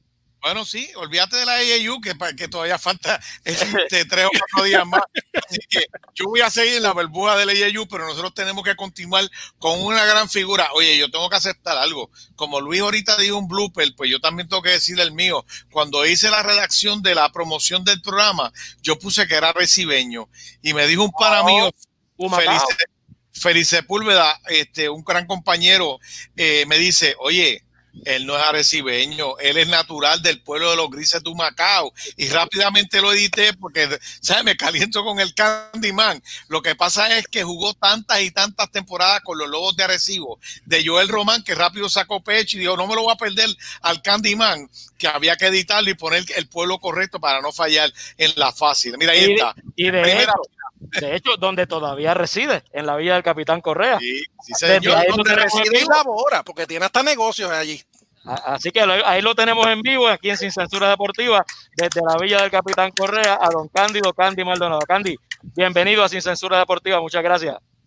Gracias, gracias a todos ustedes y para mí es un gran honor que me den esta oportunidad virtual, ¿verdad? Porque con la situación que está pasando globalmente, sí, nací en el pueblo de Humacao, eh, rápidamente me llevaron a las piedras donde mi mamá residía con mi papá para aquel entonces. A la edad de cinco años viajé a Estados Unidos, a Hartford, Connecticut. Luego de ahí, a la edad de tres años, regresé a Recibo. Eh, espero que regresé a Recibo. Y desde entonces, pues soy arecibeño. Voy a cumplir 60 años pronto. Y de esos 60, 50 han sido aquí, en el pueblo de Arecibo. Wow. Bueno, pues, casi arecibeño entonces. Sí, eso iba a decir. Prácticamente por adopción. Sí, señor, sí, señor. Bueno, bueno, Andy, ¿quién va? Tira, ¿quién tira para adelante? ¿Tiro para adelante? Hombre, pues tiro para adelante, Candy. En, sí, igualmente como pasa con la NBA. Antes de que comience, para que yo los lobos de Arecibo. Muy bien. ¿Cómo fue? Aquellos que estaban hablando de los cangrejeros, los criollos, los lobos de Arecibo, ¿ves? La camisa. Ah, muy bien, mira la camisa. Muy bien. Pues bueno, Candy, béisbol de Grandes Ligas, en esta semana, viernes, estará comenzando, estará la, iniciando la temporada jueves, re, recortada el jueves, jueves, jueves, correcto, jueves primer juego. Es que estoy pensando en mi equipo. Pero está bien, pero comienza jueves, es verdad. el jueves comienza la temporada 2020, recortada a 60 juegos. ¿Qué te parece que finalmente se haya dado este acuerdo para que haya béisbol de la Grandes Ligas, como vemos a Cándido Maldonado en acción frente, dándole, en la, dándole ahí a María por el cocote a los Bravos de Atlanta con el uniforme. Tú sabes que vi ese video y se me salió una lágrima. Fue con toda la mala intención, lo siento, Ricky. Cándido, ¿tú sabes, tú sabes por qué estamos vacilando? Porque el compañero Ricky Arrillaga, que está aquí con nosotros, es fanático de los Bravos de Atlanta y por eso que le estamos pegando este belloncito aquí con este, con este gran momento que tú viviste, que es uno de los azuleos de Toronto. Cuéntame, Candy. yo le doy el pésame, ¿verdad? Con todo el respeto, darle el pésame, ya que en 1992, pues, sufrió mucho, mucha gente que son de los Bravos de Atlanta. Pero Ahora, déjame, déjame hacer una, Bueno, déjame hacer una aclaración. Yo puedo ser fanático de cualquier equipo y cuando pierdo por una buena actuación de un puertorriqueño me la gozo. Créemelo que ese batazo de Cándido Maldonado me lo gocé. Puertorriqueño antes que fanático de cualquier equipo. Muy bien. Y muy lloraste Muy bien. bien. Y lloraste también. Y yo, Bueno, Candy, Candy, hay béisbol de Grandes Ligas en el 2020. ¿Qué te parece que se dé béisbol bajo las circunstancias que se va a dar el MLB en esta temporada? Pues fíjate, este, yo te diría que tenía conocimiento de esto mucho antes de que dieran la noticia porque había mucha, pero mucha presión en cuanto a auspiciadores, este, los contratos televisivos, las obligaciones. eh, es algo pues que toma de sorpresa a muchos que están en el terreno de juego, las circunstancias donde este, se va a ver un béisbol diferente a lo que teníamos acostumbrado en el pasado. Quizás al principio yo digo, pues va a ser algo positivo, ya que dentro de todo, pues una buena noticia eh, hace sentir a mucha gente en estos momentos de sufrimiento, de incertidumbre, porque no sabemos hasta cuándo va a continuar esta pandemia.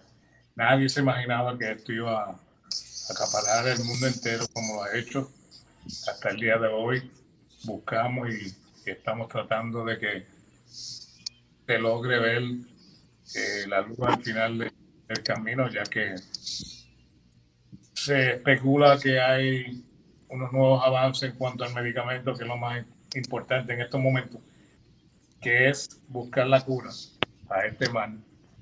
El deporte está de regreso. Vamos a ver cómo se acostumbran después de una semana los muchachos, los, jugadores, de ver un estadio vacío, eh, la separación entre jugador a jugador, sentados en la grada, eh, dentro del camerino, pues hay una regla más gracias a que en Major League pueden contar con el lujo de las pruebas que van a hacer todos los días. El resultado va a estar antes de que comience el partido. Después del partido también vienen otras pruebas. En esa parte yo creo que este, el jugador se debe sentir bien. Eh, es como recordar aquellos juegos que se, se jugaban lo que llamaban los big games, los juegos B donde uno iba al otro estadio a jugar sin fanáticos para consumir más turnos o trabajar en algo. Aquí pues tiene un valor, se lo digo, el se ha cortado y, y, va a haber un jugador más valioso, va a haber un lanzador que le van a nombrar este, eh, ganador del Sayón, va a haber un trofeo para el campeón. Pero pues yo también estoy como ustedes, con esa certidumbre de ver este, cómo será. Y esa, y esa es realmente la gran duda, porque incluso todavía, prácticamente día tras día, hay casos de jugadores que siguen dando resultados positivos a, esta enfermedad, incluso a los Chapman, los Yankees, o sea, una serie de peloteros que siguen dando positivo, el, el virus sigue rondando, obviamente se siguen dando situaciones eh, con los equipos en términos de sus instalaciones. Esta temporada va a ser obviamente típica, reducida a 60 juegos, sin juego de estrellas por primera vez en muchas décadas. ¿Qué podemos esperar en términos de, del beneficio que pueda tener realmente este año jugar béisbol bajo estas circunstancias tan, tan complicadas, insospechadas y, y difíciles? Pues yo te diría que en mi opinión, ¿verdad? Este, vuelvo y repito, va a ser algo positivo porque hay muchos fanáticos que están buscando algo diferente, que, regrese el béisbol para darle esa, esa inspiración algo positivo. Eh, esto me recuerda algo pequeño cuando en 1989 en la Serie Mundial, cuando vino el terremoto, se paralizó eh, la Serie Mundial por primera vez, tuvimos 10 días, pero el regreso no fue para el jugador como algo de Serie Mundial, este, fue más al fanático. Eh, también si vemos 9-11, cuando sucedió la, tragedia donde las dos torres este, pasó el ataque Estados Unidos. Y el deporte volvió a levantar ese vacío, ese dolor. Esperamos que sea quizás algo, porque volvemos a lo mismo, este, estamos hablando de algo que no tan solo es en Estados Unidos, no tan solo es en mi padre Aborinquen, es en el la pandemia, o algo que quizás muchos han tomado en serio, muchos no han tomado en serio, todavía no, a mí no me va a pasar, eh, no sabemos dónde está. Y eso es lo que para mí toma el primer lugar, el segundo el béisbol. Y esperamos pues que no suceda nada con estos muchachos este, que lleven eso a sus familiares es, algo diferente. Va, ya estamos hablando de béisbol, este, en el próximo mes estaremos hablando de esa,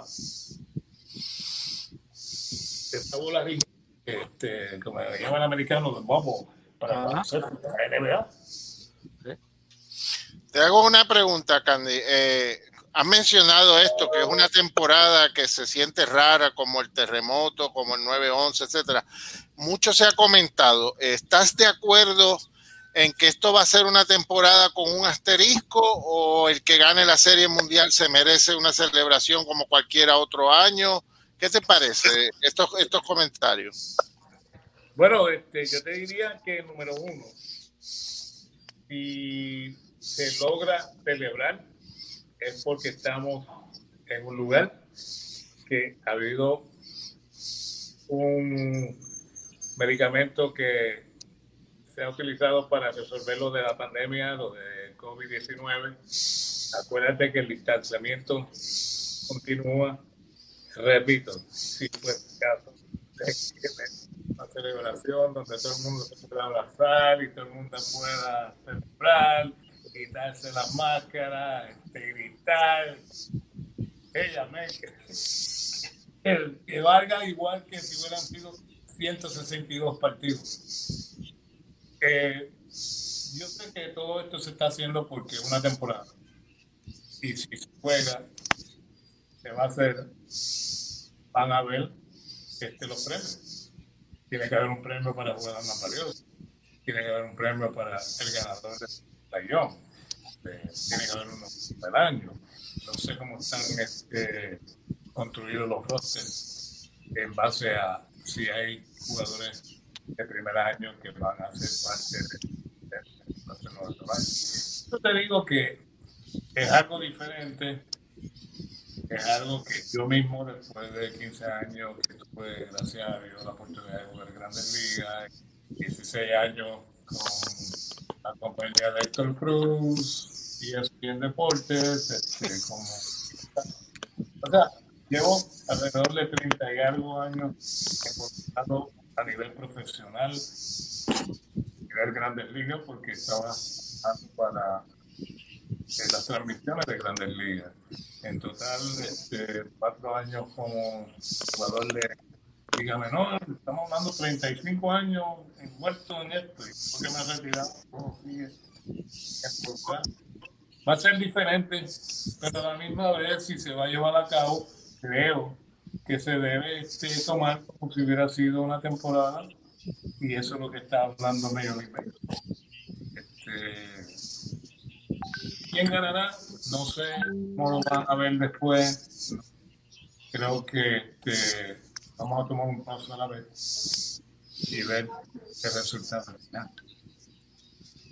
Oye, Candy, eh, mencionaste algo de las transmisiones cuando trabajaba en ESPN Deportes y recuerdo muy bien que el narrador, eh, el gran narrador de, de, esas transmisiones, don Ernesto Jerez, siempre tenía contigo una combinación que, que mencionaba que cuando tú le decías, le dio en el queso. Así era, ¿verdad? Y la llevó, y la llevó a Quesolandia. Eso, eso no era. Con el queso atravesado, si era por el otro lado. Eh, no se roben la señal. Estas son cosas que nacen este, dentro de ese ámbito y ustedes, ustedes que están en, en esto, pues saben que de momento te sale una frase en el momento por la razón que fue y se queda. Gusta. Eh, ahora mismo, digo, ahora no, ahora mismo no se puede viajar, pero después que este, terminé mi, mis años como analista, iba a lugares internacionales como México o, a Colombia. Y de momento tú escuchabas a alguien que te gritaba, le dio en el queso. es más allá que aquí en mi patria. Mira, hablando ahí, Joel Román, voy ahora, voy ahora con Arecibo, Joel, tranquilo. Por live. Héctor, Héctor, por favor, saca el potecito ese para tranquilizar Para a Joel. desinfectarse. sí. Sí, Candy, sí. Candy sabe, Candy sabe. Nadie es perfecto, ¿qué vamos a hacer? Bueno, Candy, eh, tuviste la oportunidad de jugar por muchos años en la Liga de Béisbol Profesional de Puerto Rico, que hoy se conoce con el nombre de del astro boricua Roberto Clemente. Eh, jugaste para los Lobos de Arecibo y ahí es que voy para que Joel se tranquilice. Ganar un campeonato para Arecibo en el 1983, cuando estaba el señor Carlos Pieve como parte de la gerencia del equipo, el señor Antonio Toño Medina, que en paz descanse también. Ese campeonato que eventualmente fue también de la Serie del Caribe, ¿qué significó tanto para Cándido Maldonado como para el pueblo arecibo ese campeonato de esa, de esa temporada? Después te vengo con otro campeonato, pero primero vamos a hablar de los Lobos. Mira, te voy a decir que este, fue una de las cosas más grandes en mi carrera como jugador profesional.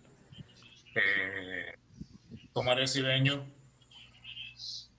y yo me acuerdo cuando iba a ver los Lobos de Arecibo como jovencito, en diferentes formas, colándome por el jardín izquierdo, este, colándome por el jardín derecho, brincando la verja, esperando hasta la séptima entrada para sentarme detrás de, home plate en una esquinita para ver los picheos mejores y sentir este, ese ánimo.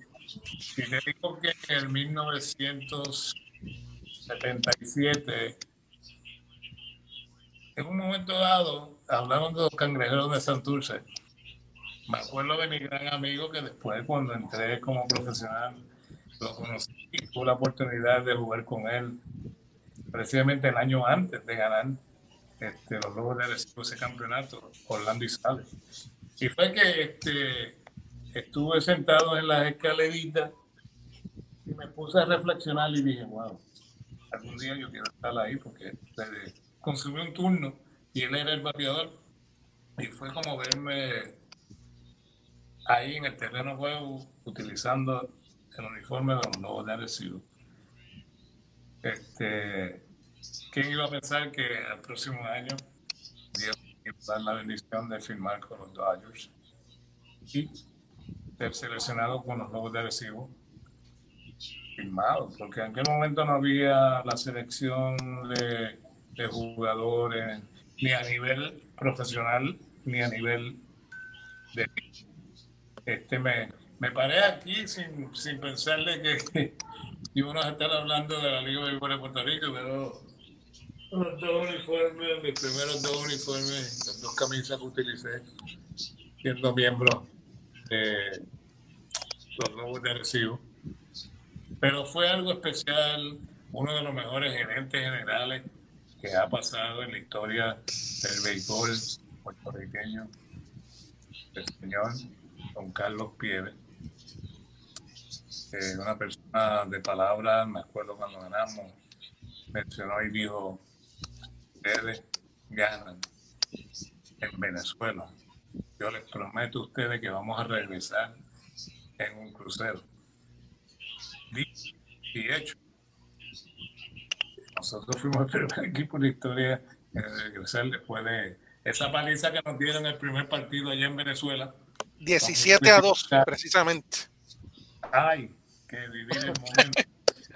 Yo me acuerdo porque este, nos enfrentamos a la República Dominicana y mi gran amigo, hermano Alejandro Preña, este, había terminado de ser el mejor lanzador en efectividad y fue el que nos enfrentamos como a las 10 de la mañana después de esa odisea.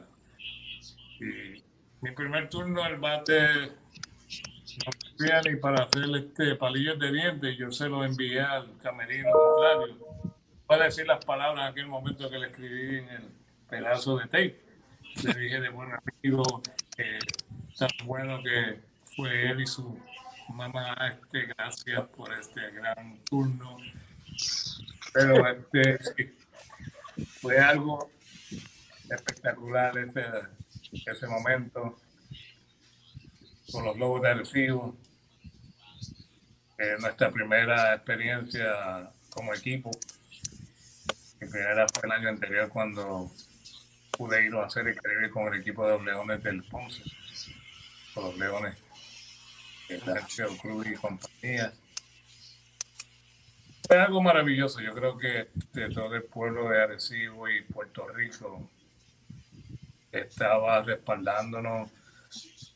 Y comenzamos ganando en Ponce, lo que vio entrando de Mayagüez para, para, que era la ruta, seguir y llegar a la casa.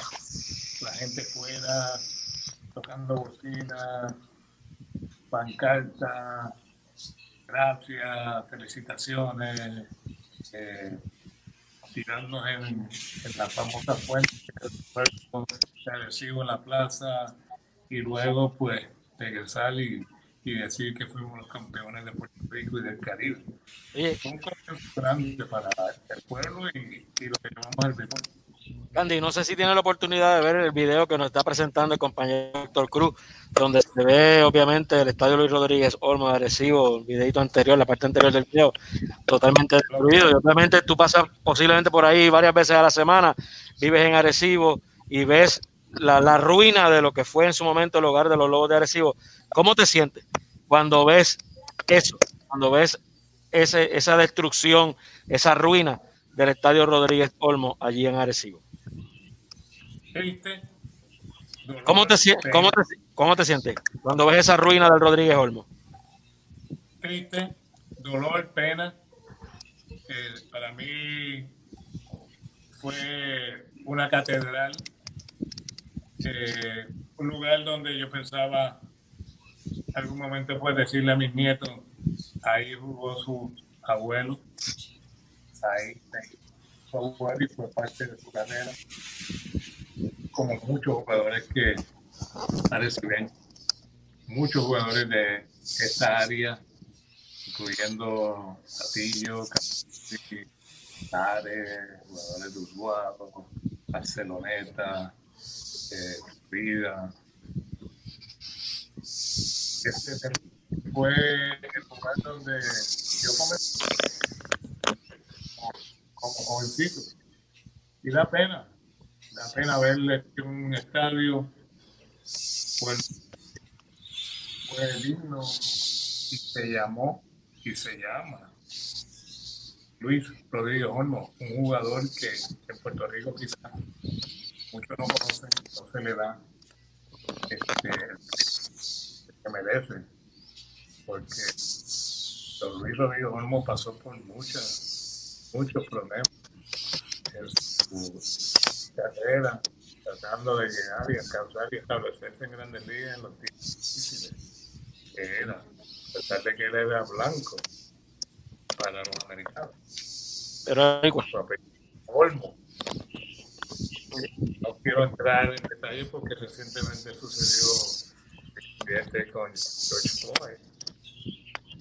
Pero hablando con Don Luis, los grandes momentos y lo difícil que fue para establecerse en Grandes Ligas como una organización que no era fácil. Este, encima de ver que lo que es ruina, entrar ahora, estas fotos tan preciosas, esas fotos están, si lo ven, este, dice, wow, es verlo ahora. Es el lugar donde yo quería que se me quedaran mis cenizas cuando pase al otro mundo. Y Candy, obviamente los fanáticos de los Lobos de Arecibo, como nuestro amigo Joel Román, que nos honra domingo tras domingo con su audiencia aquí en Sin Censura Deportiva, el regreso de los Lobos de Arecibo al béisbol profesional en Puerto Rico, pero la pregunta es ¿dónde? No hay dónde, no hay parque, hay, es real, Candy, es real soñar con la posibilidad de que en algún momento, en un futuro mediano, a mediano plazo, podamos soñar con la posibilidad de tener de regreso unos lobos de Arecibo al béisbol invernal? Sueños, con soñar pues no cuesta nada. Y es real, este, no hay lugar en estos momentos, si hubiese un lugar, este, sería el estacionamiento donde ahora está el Petaquiguina, hogar de los capitanes de Arecibo, quizás al lado donde está este, el purguero, lo que llaman el purguero. Pero estamos hablando de un municipio que lamentablemente no tiene la solvencia económica, mucha deuda para que, número uno, se esté visualizando construir un estadio para que llegue una franquicia. Todo el mundo sabe que quizás el mejor respaldo en cuanto a público el mercado de fanáticos ha sido agresivo. Pero en estos momentos, como está nuestro país, como está nuestro edificio, municipio, sería bien difícil, bien difícil. Habría que hacer un estudio en algún momento dado con el caso de Arecibo y siempre entramos con el comparativo del estadio nuevo que se hizo en Calley el estadio Pedro Montañez, que no es un estadio de mucha capacidad, pero moderno que cumpliría con las expectativas de lo que menciona Luis, de que el equipo pueda regresar en un futuro. Así que vamos a ver si el municipio de Arecibo o alguna aportación del gobierno central pudiera ayudarle en ese sentido, porque el estadio Luis Francisco Rodríguez Olmo, entiendo que era una instalación eh, del gobierno central, así que veremos a ver de aquí a allá qué puede ocurrir.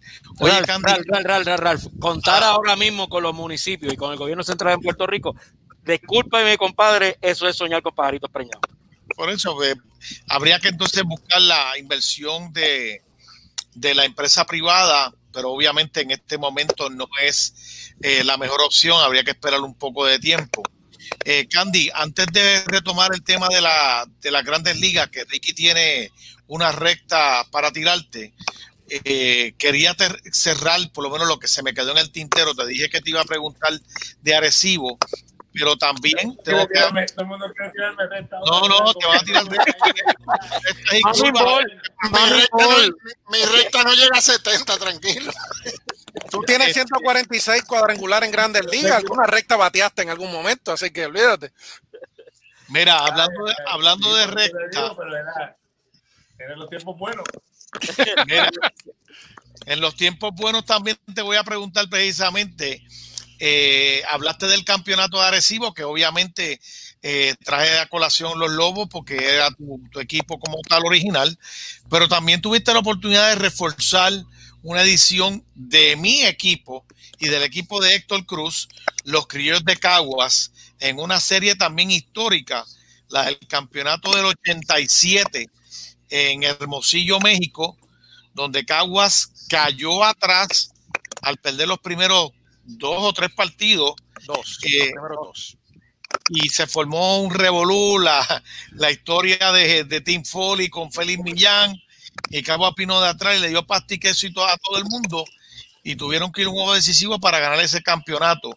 Este, usted fue de refuerzo ese, ese equipo, no era de Cagua, pero, pero ¿cómo se sintió también jugar para el equipo de los criollos en esa recordada serie del Caribe?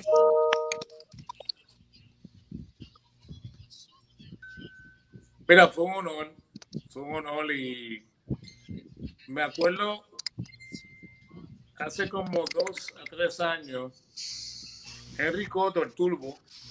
Mi amigo. Eh, sí, no, este, estábamos hablando, dialogando y me envió un mensaje. Y fue verdad, fue cierto. Yo creo que en aquel momento eh, no, no existió la palabra Dream Team eh, o equipo del sueño, pero mirando y reflexionando, cuando tú miras, nosotros teníamos Oh, un Dream Team este, y pudiera ser el primer Dream Team que no se mencionó.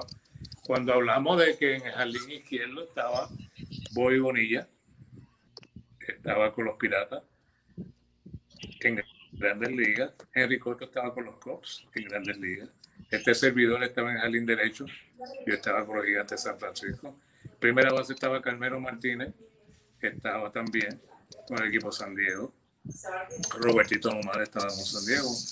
En campo corto estaba eh, Kiki Díaz, que estaba con Milwaukee, quizás no se conocía como bateador ofensivo, pero tremendas manos.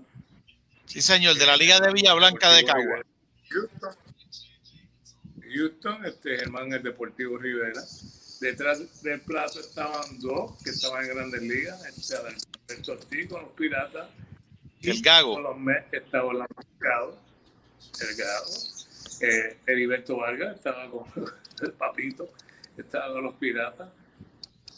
David Cohn, Juan Chinieves, este era un gran trabuco. Yo me acuerdo que los muchachos jovencitos que no jugaban, como un Bernie Williams, como un Rey Sánchez, que no jugaban, eran grandes ligas. O sea, era tremendo, tremendo equipo. Y sí, me acuerdo de ese incidente de Tim Foley con Freddy Millán celebrando el cumpleaños de Robertito Lomar en la piscina en México. De momento eh, era la pelea de Joe Frazier y Muhammad Ali.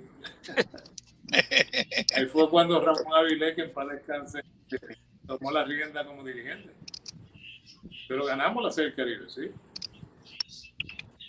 Grandes recuerdos. Perdimos el No, primer partido de una paliza. Nosotros hemos ganado la en la que yo he participado y hemos sido campeones. Ese primer partido este, han sido derrotas este, bochornosas porque la República Dominicana nos ganó ese partido, este, que íbamos de tú a tú y, y ahí fue cuando vino el incidente y después de ahí encontramos nuestros quilates. Casi Bueno. nada. Sin duda, sin duda, ese roster que menciona Candy eh, es de, de, de puras estrellas.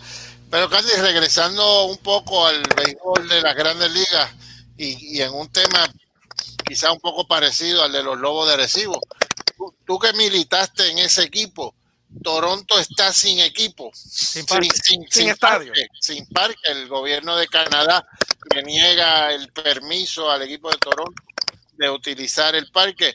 Eh, ¿Te parecería que eso es una desventaja? 29 equipos que puedan jugar en su parque y yo no. Sí, es una desventaja, pero pues este, a la misma vez, eh, Canadá es un lugar donde el gobierno ha establecido la protección de no dejar la entrada a extranjeros. No importa si es deporte, lo que estamos hablando, o a nivel turístico, este, está protegiendo su territorio. Eh, si hablamos como jugador, sí, es triste porque por lo menos dentro de las condiciones que se está permitiendo jugar, tú quisieras estar en tu... Esos son nuevos ajustes, por eso empezamos esta conversación hablando de lo diferente que va a ser, eh, mirando las medidas que se están tomando, cómo se verá, eh, menos juego, tú como jugador sentado en el estadio donde se enfrentan los fanáticos por el distanciamiento, son cosas que el jugador tiene que adaptarse. No sé si tomará poco tiempo o le tomará mucho, tiempo, porque aquí no importa que sean estrellas o no estrellas, es el caso que tú tienes que hacer unos ajustes que nunca estuviste acostumbrado a hacer. Bueno, ahí está la foto. esa, foto no, no, esa foto nos la acaba de pasar el amigo Richard Cartagena de Orocovi. Saludos a Richard que está en sintonía con Sin Censura Deportiva. Ese es el campeonato de la Serie del Caribe en, en Hermosillo, en México, en 1987. Y ahí con el número 28 a mano izquierda, puede, a mano derecha, corrijo, pueden ver a nuestro Candy Maldonado celebrando ese campeonato.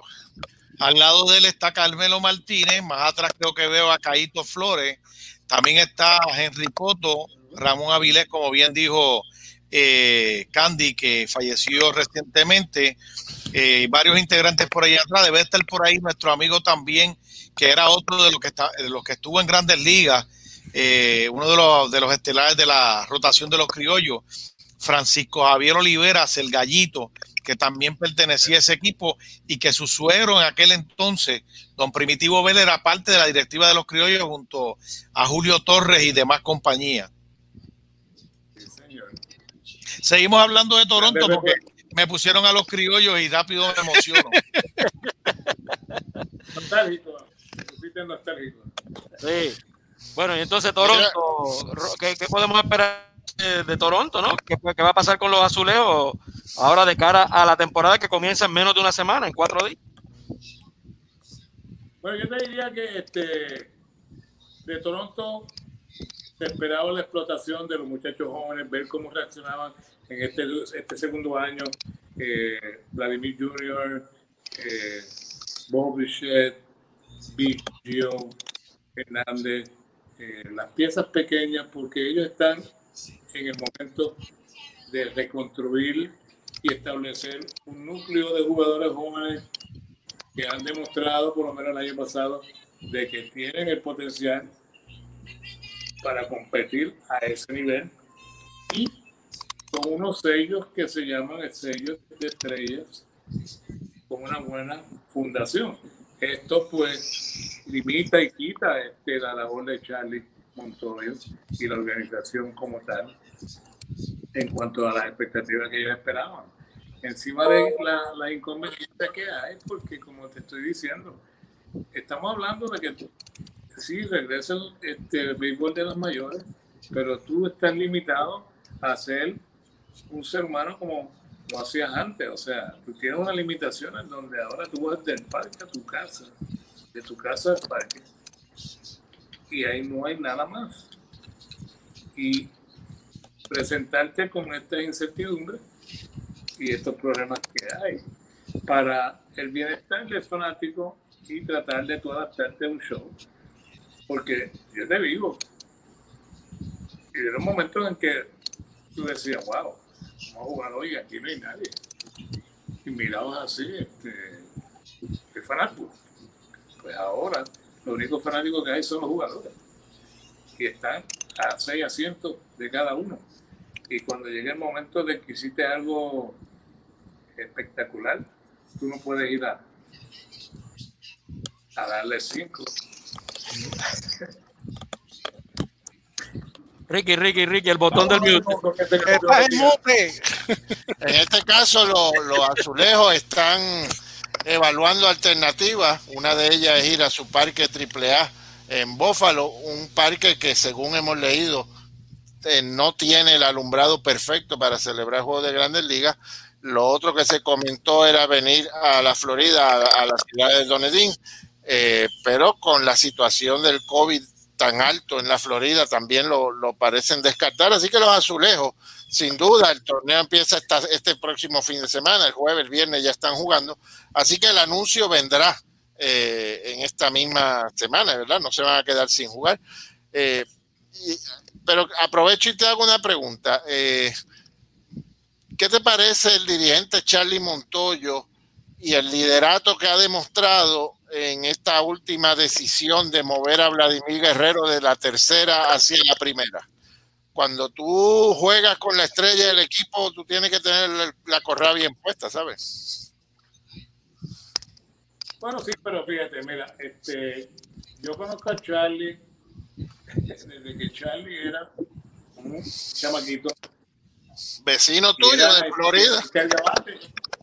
Era, era cargabate con el equipo de los Titanes de Florida cuando yo jugaba con los Titanes de Florida. Charlie ha sido este, como profesional, quizá no fue una superestrella en base a ser jugador. Pero como conocedor de este juego y, y crecer en una organización como la de Tampa, este, fue algo especial para él, muy respetado, muy conocedor y, y de talento y cómo enlazarse con los jugadores jóvenes, el diálogo, comunicación. Este movimiento este, no vino de la noche a la mañana. Esto es algo que se ha ido disfrutando con el respeto al jugador, que lo ha hecho Charlie, por esa gran comunicación donde le expresa al jugador esto yo creo que sería mejor para ti. Y no va a quitar lo que tú eres. Todo lo contrario, te va a ayudar a ser mejor bateador. Porque vienen menos preocupaciones.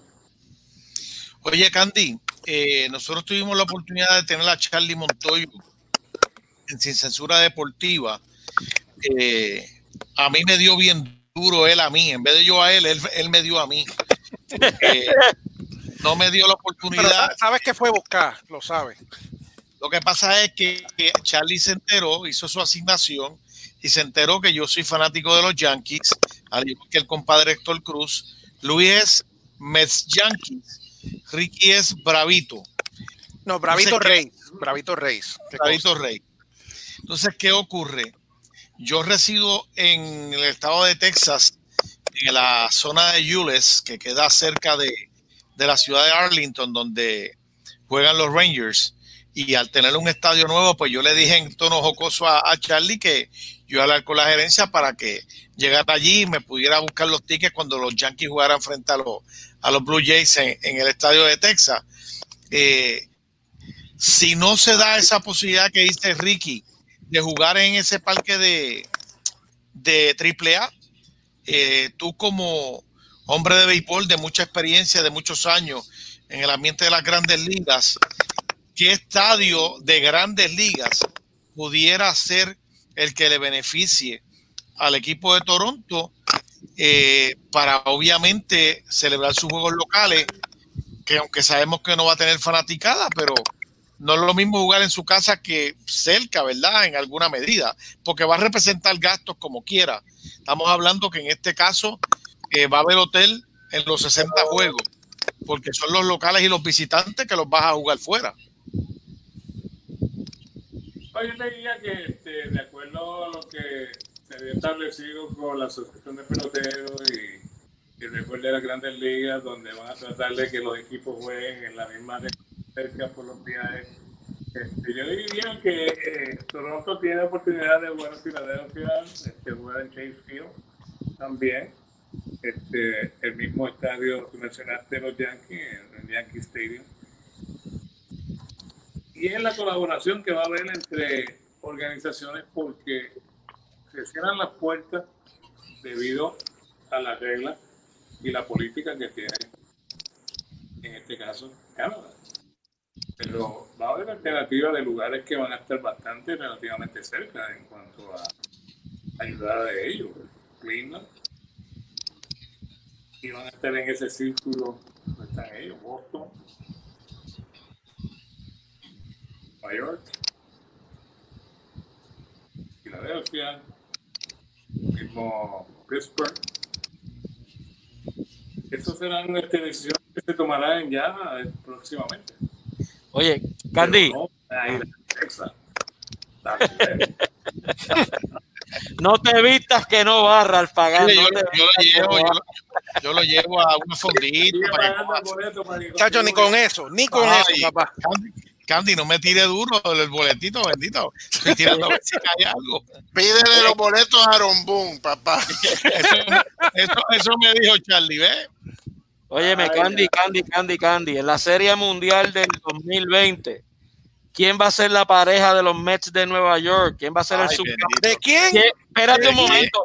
Hagan Objeción, silencio. la pregunta es mi líder. La- la- la- esa pregunta está cargada, señor. Déjenme preguntar, cállense, ustedes tuvieron su turno, ahora me toca a mí, hagan silencio. Pero si los Cándido Mets- Maldonado, pero es que nadie, se déjeme hablar, señor. Estás cargando la pregunta. No puede esa ser. es, mi, esa es mi pregunta. Haga la suya usted. ¿Por qué Ah, no pues hizo la la- mía. Los micrófonos, señor director. ¿Por qué no hizo la suya?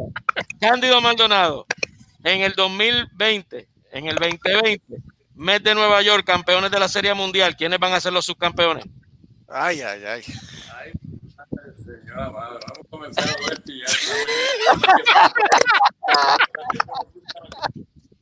Ay, señor, no, no hemos establecido este, esto de la pandemia. Esto, Dile más, Candy, dile más.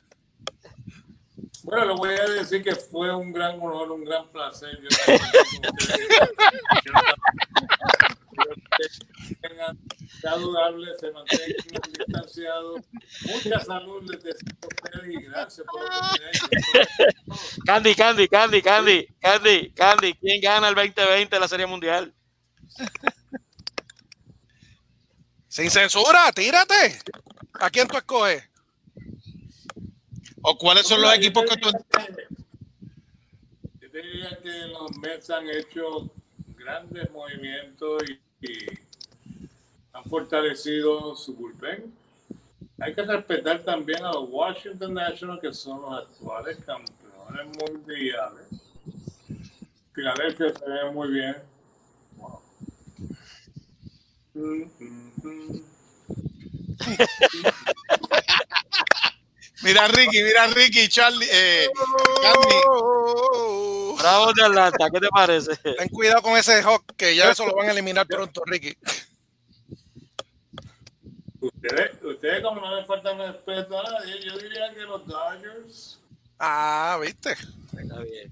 los Dodgers y como siguen este, empujando de que los Bravos, aquellos, que tal vez la primera serie mundial, lo que llaman en Puerto Rico del Expreso, allá en California le llaman de, de Highway Field, Angels y Dodgers. Angels Dodgers. Mm. Vamos a ver. Sería, sería interesante una serie de la costa oeste, claro. Y doloroso para aquellos que están hablando de los Mets y de los ver, no te No, yo, yo apuesto más por una de Yankees Dodgers, pero eso es aparte. Oye, deja- déjame comentar algo que dijo Candy interesante. Ayer lo comentábamos nosotros en el chat eh, de Sin Censura.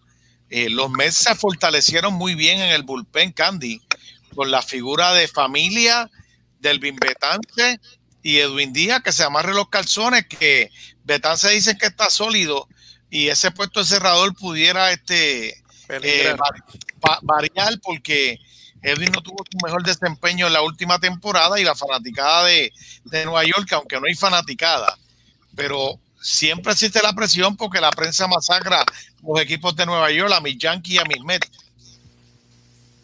Yo, yo te diría que yo creo que eso ha ayudado a Edwin Díaz. Este, tuve la oportunidad de hablar durante este Home Run Derby de, de Yadi con Edwin.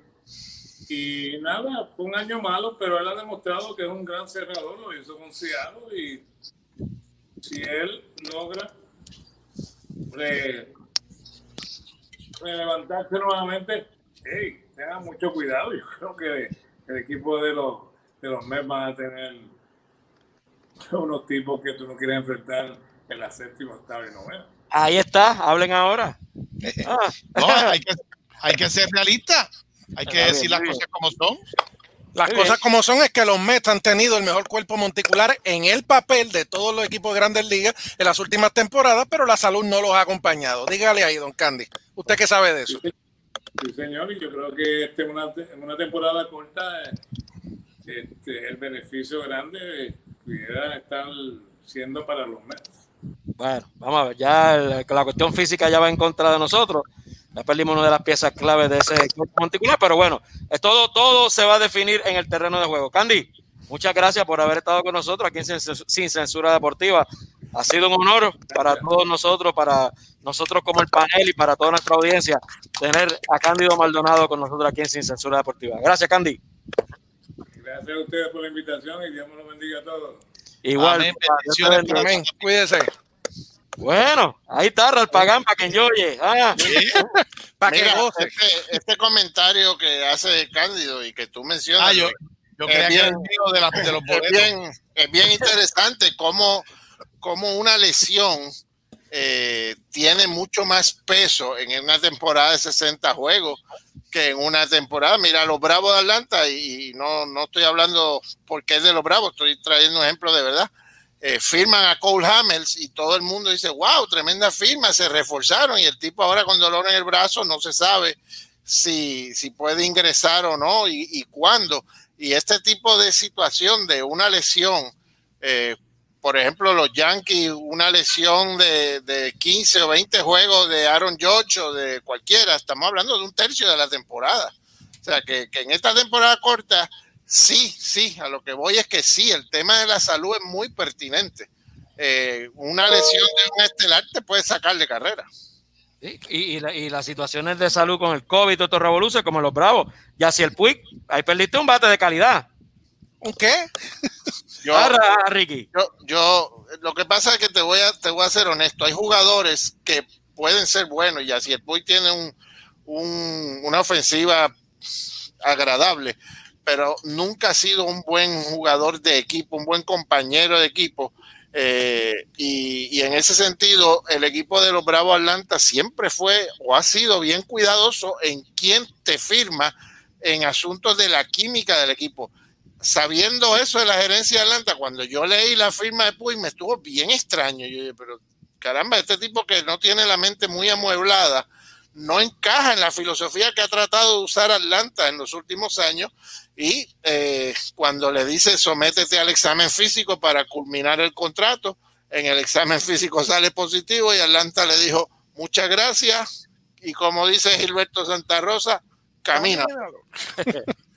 bueno, antes de pasar a otro tema, eh, los Yankees le están ganando a los Mets en un partido de exhibición, ya le ganaron ayer y hoy están 2 a 0. Hoy se juega en el Yankee Stadium, en el templo, en el templo, en la catedral. eso no cuenta ni para pool ni para banca, hablamos del jueves en adelante pero está bien, pero por si acaso es un anticipo. Exacto.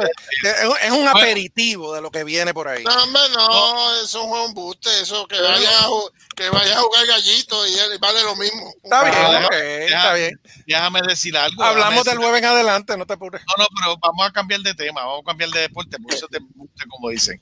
Lo que sí fue de verdad lo que pasó esta semana. Que dio ¿Y?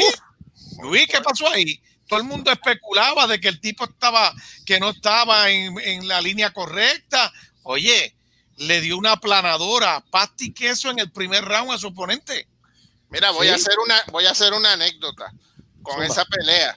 La tengo puesta, estoy viendo toda la cartelera y cuando empieza la pelea de Verdejo, digo, ya mira la nevera, buscar agua, no la vi. Cuando, cuando regresé a la televisión, ya estaban contando, así que me la gocé en la repetición. Pues, está bien, ahí, ahí puedes ver parte de lo, de lo, ocurrido, donde Félix Verdejo demuestra una vez más mucha fortaleza, retoma ¿verdad? ese aire de, de fuerza en su carrera con esta gran victoria. Obviamente, este rival no, es uno de los mejores rivales, no era uno de los mejores peleadores del mundo, pero, pero Félix Verdejo, viene, venía invicto, claro que venía invicto pero que realmente es un muchacho que viene subiendo, al igual que Félix Verdejo, y Félix Verdejo hizo su trabajo. Félix Verdejo hizo lo que tenía que hacer, no solamente le ganó, sino que lo apabulló y fue de inmediato.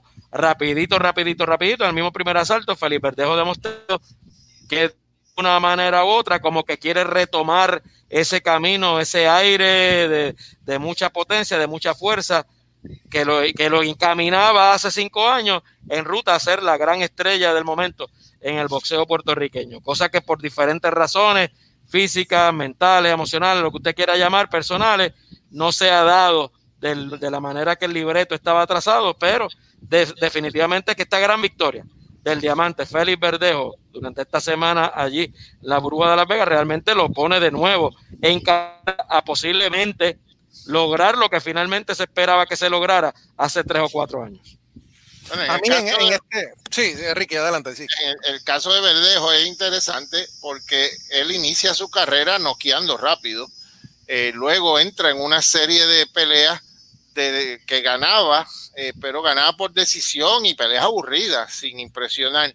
Y, y, Verdejo se convirtió en un momento en la esperanza de ser el próximo Tito y la gente veía sus peleas y el carisma y su próximo paso en su carrera es que se convirtió en un peleador aburrido.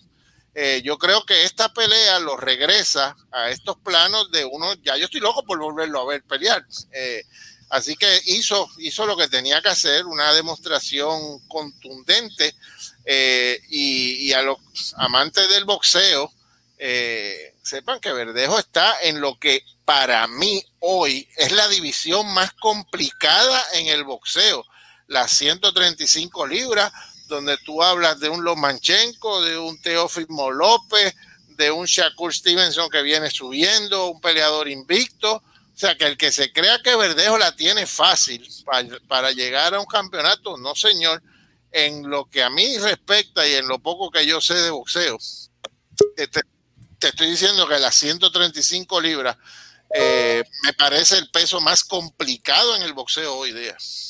Lo que, lo que quería, lo que quería comentar eh, sobre Verdejo es que más más allá de su actuación, que fue extraordinaria en esa, en esa pelea, yo creo que lo que lo va a beneficiar más en el aspecto mental, en el creerse que puede llegar a los primeros planos, que fue lo que lo afectó en la primera parte de su carrera, yo creo que eso es lo que lo va a impulsar. Coincido con Ricky en el sentido de que esta es la división, si no es la más difícil, es una de las más difíciles ahora mismo en todo el boxeo profesional y eso eh, va a enfrentar una dura competencia para volver a los primeros planos, pero ya vimos que por lo menos el talento lo tiene.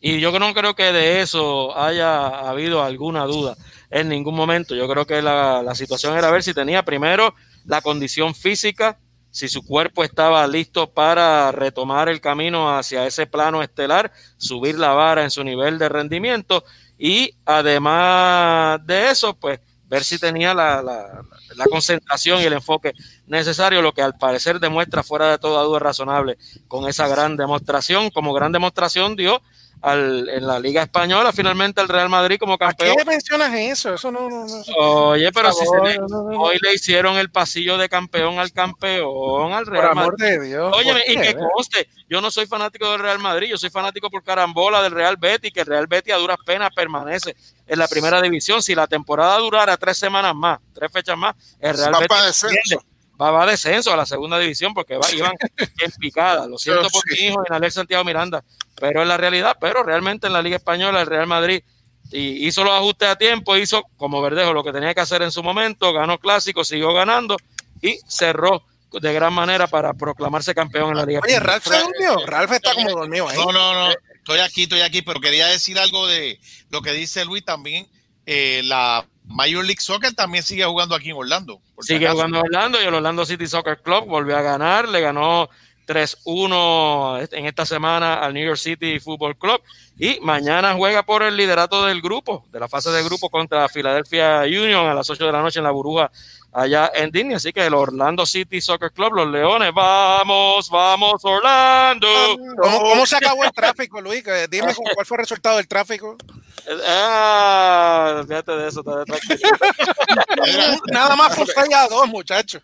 Eso fue retomando, retomando un poco la Liga Española, eh, en el caso del Real Madrid, eh, fueron, fueron dos torneos totalmente distintos. Eh, la, primera, la primera mitad del torneo, Barcelona dominaba.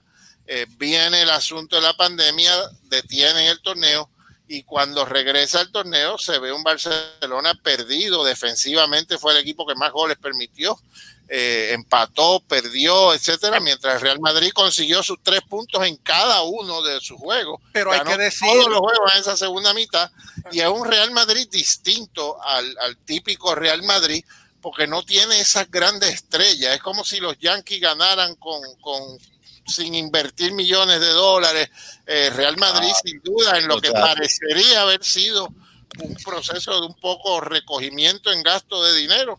Y, y se llevaron la liga, le funcionó. Pero, pero hay que decir que no. el, los problemas del Barcelona ya venían desde antes de la pandemia. Bueno, o sea, no, no, la, pandemia, lo, la pandemia los, los, eh, los empeoró, por llamarlo de alguna manera. Problema, pero ya desde antes ya se veía que el Real Madrid era el que tenía el impulso y Luis puede coincidir conmigo. Yo, yo creo que un problema del Barcelona es el almanaque. Uno de los problemas de Barcelona es el almanaque, ¿sabes? Bueno, y, y hablando de equipos más goleados, el Barcelona puede haber recibido muchos goles, que sin lugar a dudas fue cierto. Recibió muchos más goles de lo acostumbrado, de lo usual, de lo normal para ellos en esta etapa de la temporada, pero el Real Betis de mi hijo y, de, y mío por carambola fue el, apenas el segundo equipo más goleado en toda la temporada. El Mallorca le hicieron 60 en toda la temporada perdóname, al Mallorca le hicieron 63 y al Betis, con los dos que recibió hoy, cerrando la temporada con otra derrota contra Valladolid, terminó con 60. Solamente dos equipos permitieron 60 goles o más en esta temporada de la Liga Española. El Real Betis Balompié de mi hijo Inalel Santiago Miranda fue uno de esos. Real Pagán, dime algo, tú, tú, estás, tú, tú eres una estatua ahí. No, se no durmió, pídele café, llévele un café. Está acostado, está acostado, está tirado en una cama ahí. Imagínate. que duerme soy yo. Mira, lo que pasa es que como tengo, tengo un compañero dominicano aquí al lado. Me acordé de un dominicano de los Yankees que quería que Héctor nos compartiera la información sobre el caso del lanzador eh, Germán. Ah, este, el, Germán. Domingo Germán, sí, el pasado viernes en su cuenta en Instagram dejó entrever de que Ajá. podría estar retirándose del béisbol por todos los problemas que ha tenido en los últimos años. Como sabemos, él fue suspendido el año pasado por un caso de violencia doméstica. Le tocaban cumplir este año todavía sesenta y tantos partidos de esa suspensión, o sea que no iba a poder participar en esta temporada, pero eh, luego el sábado, ayer, pues entonces eh, corrigió eso y dijo que no, que no era cierto, que se va a mantener activo en el béisbol. Él apenas tiene 27 años y se espera que cuando se reintegre a la rotación del equipo de los Yankees, ya será para el 2021, pues debe ser una de las piezas claves en esa, en esa rotación de los Yankees de Nueva York. Podría ser que estuviera un poco contagiado con el líquido que usaba nuestro compañero Ralph en las pasadas semanas, no lo sabemos, ¿verdad? Pero, por lo menos eso es lo que se especula por ahí. A, a, a lo mejor fue a Cabo Rojo, a lo mejor fue a Cabo Rojo de A lo mejor andaba por Cabo Rojo, no lo sabemos. Apareció la botella de Cabo Rojo, apareció la botella. Apareció un, un, refuerzo, un refuerzo para el 2021 no viene mal, Héctor. ¿Sabes?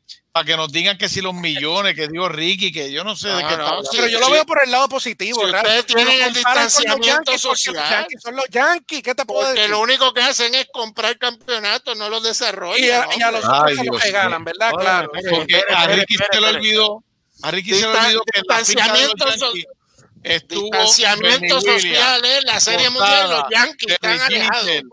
Este, Mariano Rivera, todos esos individuos eran de la finca, están sí. diciendo que, que no desarrollamos peloteros. No, no, y Gary Cole desde los 12 años juega de los Yankees, lo desarrollaron. Eh, claro, claro. Y a Johnny Dennis, no, lo seleccionaron en segunda ronda los Yankees. No, no, no, no, Luis, dime algo, dime algo en eh, serio.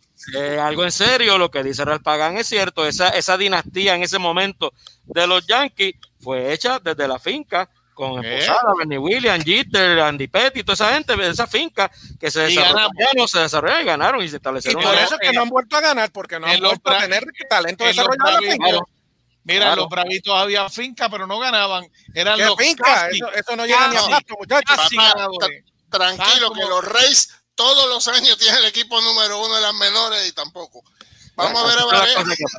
hablando, hablando de refuerzo, los Dallas Mavericks en la NBA se refuerzan obviamente con una figura que ya por mucho tiempo ha sido parte de ellos, pero obviamente ahora ha recuperado de dolencia física, de su, la lesión que lo tenía bien, pero que bien retrasado en su, en su, en su participación en esta temporada, ya con, ¿verdad? Con, con, con, con la situación de la pandemia, de, al detenerse la temporada, José Juan Barea pudo finalmente completar su recuperación y ahora se espera que vuelva a ser parte principal, como ya hablamos en la primera parte de esta edición de hoy de Sin Censura Deportiva con nuestro experto Álvaro Martín.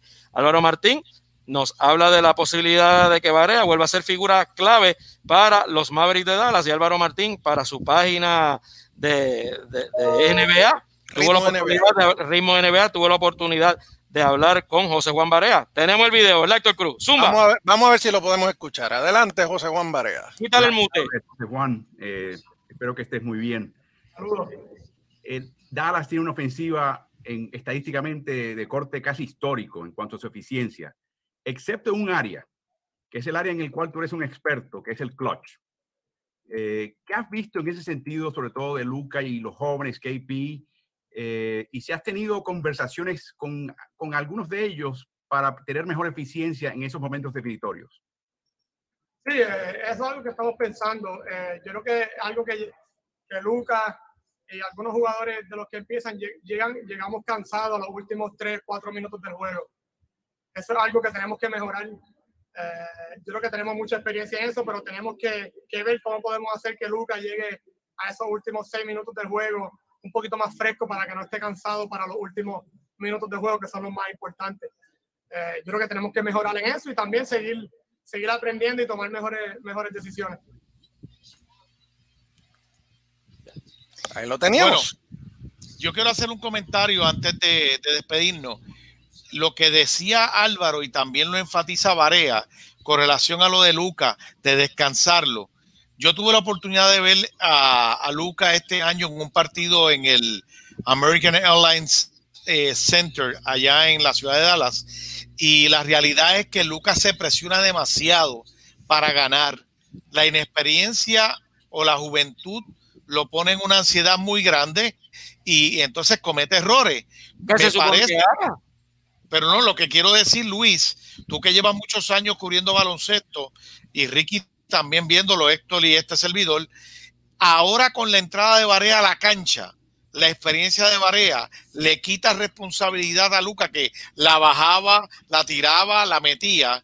Ahora yo creo que las cosas pueden cambiar y como bien dijo Álvaro, va a ser de beneficio para el equipo de Dallas para que se pueda meter de lleno en la lucha por llegar a una mejor posición y sabrá Dios hasta cuánto en la postemporada. Yo creo que la polivalencia de Luka Doncic es precisamente la ventaja, la gran ventaja que tiene como baloncelista.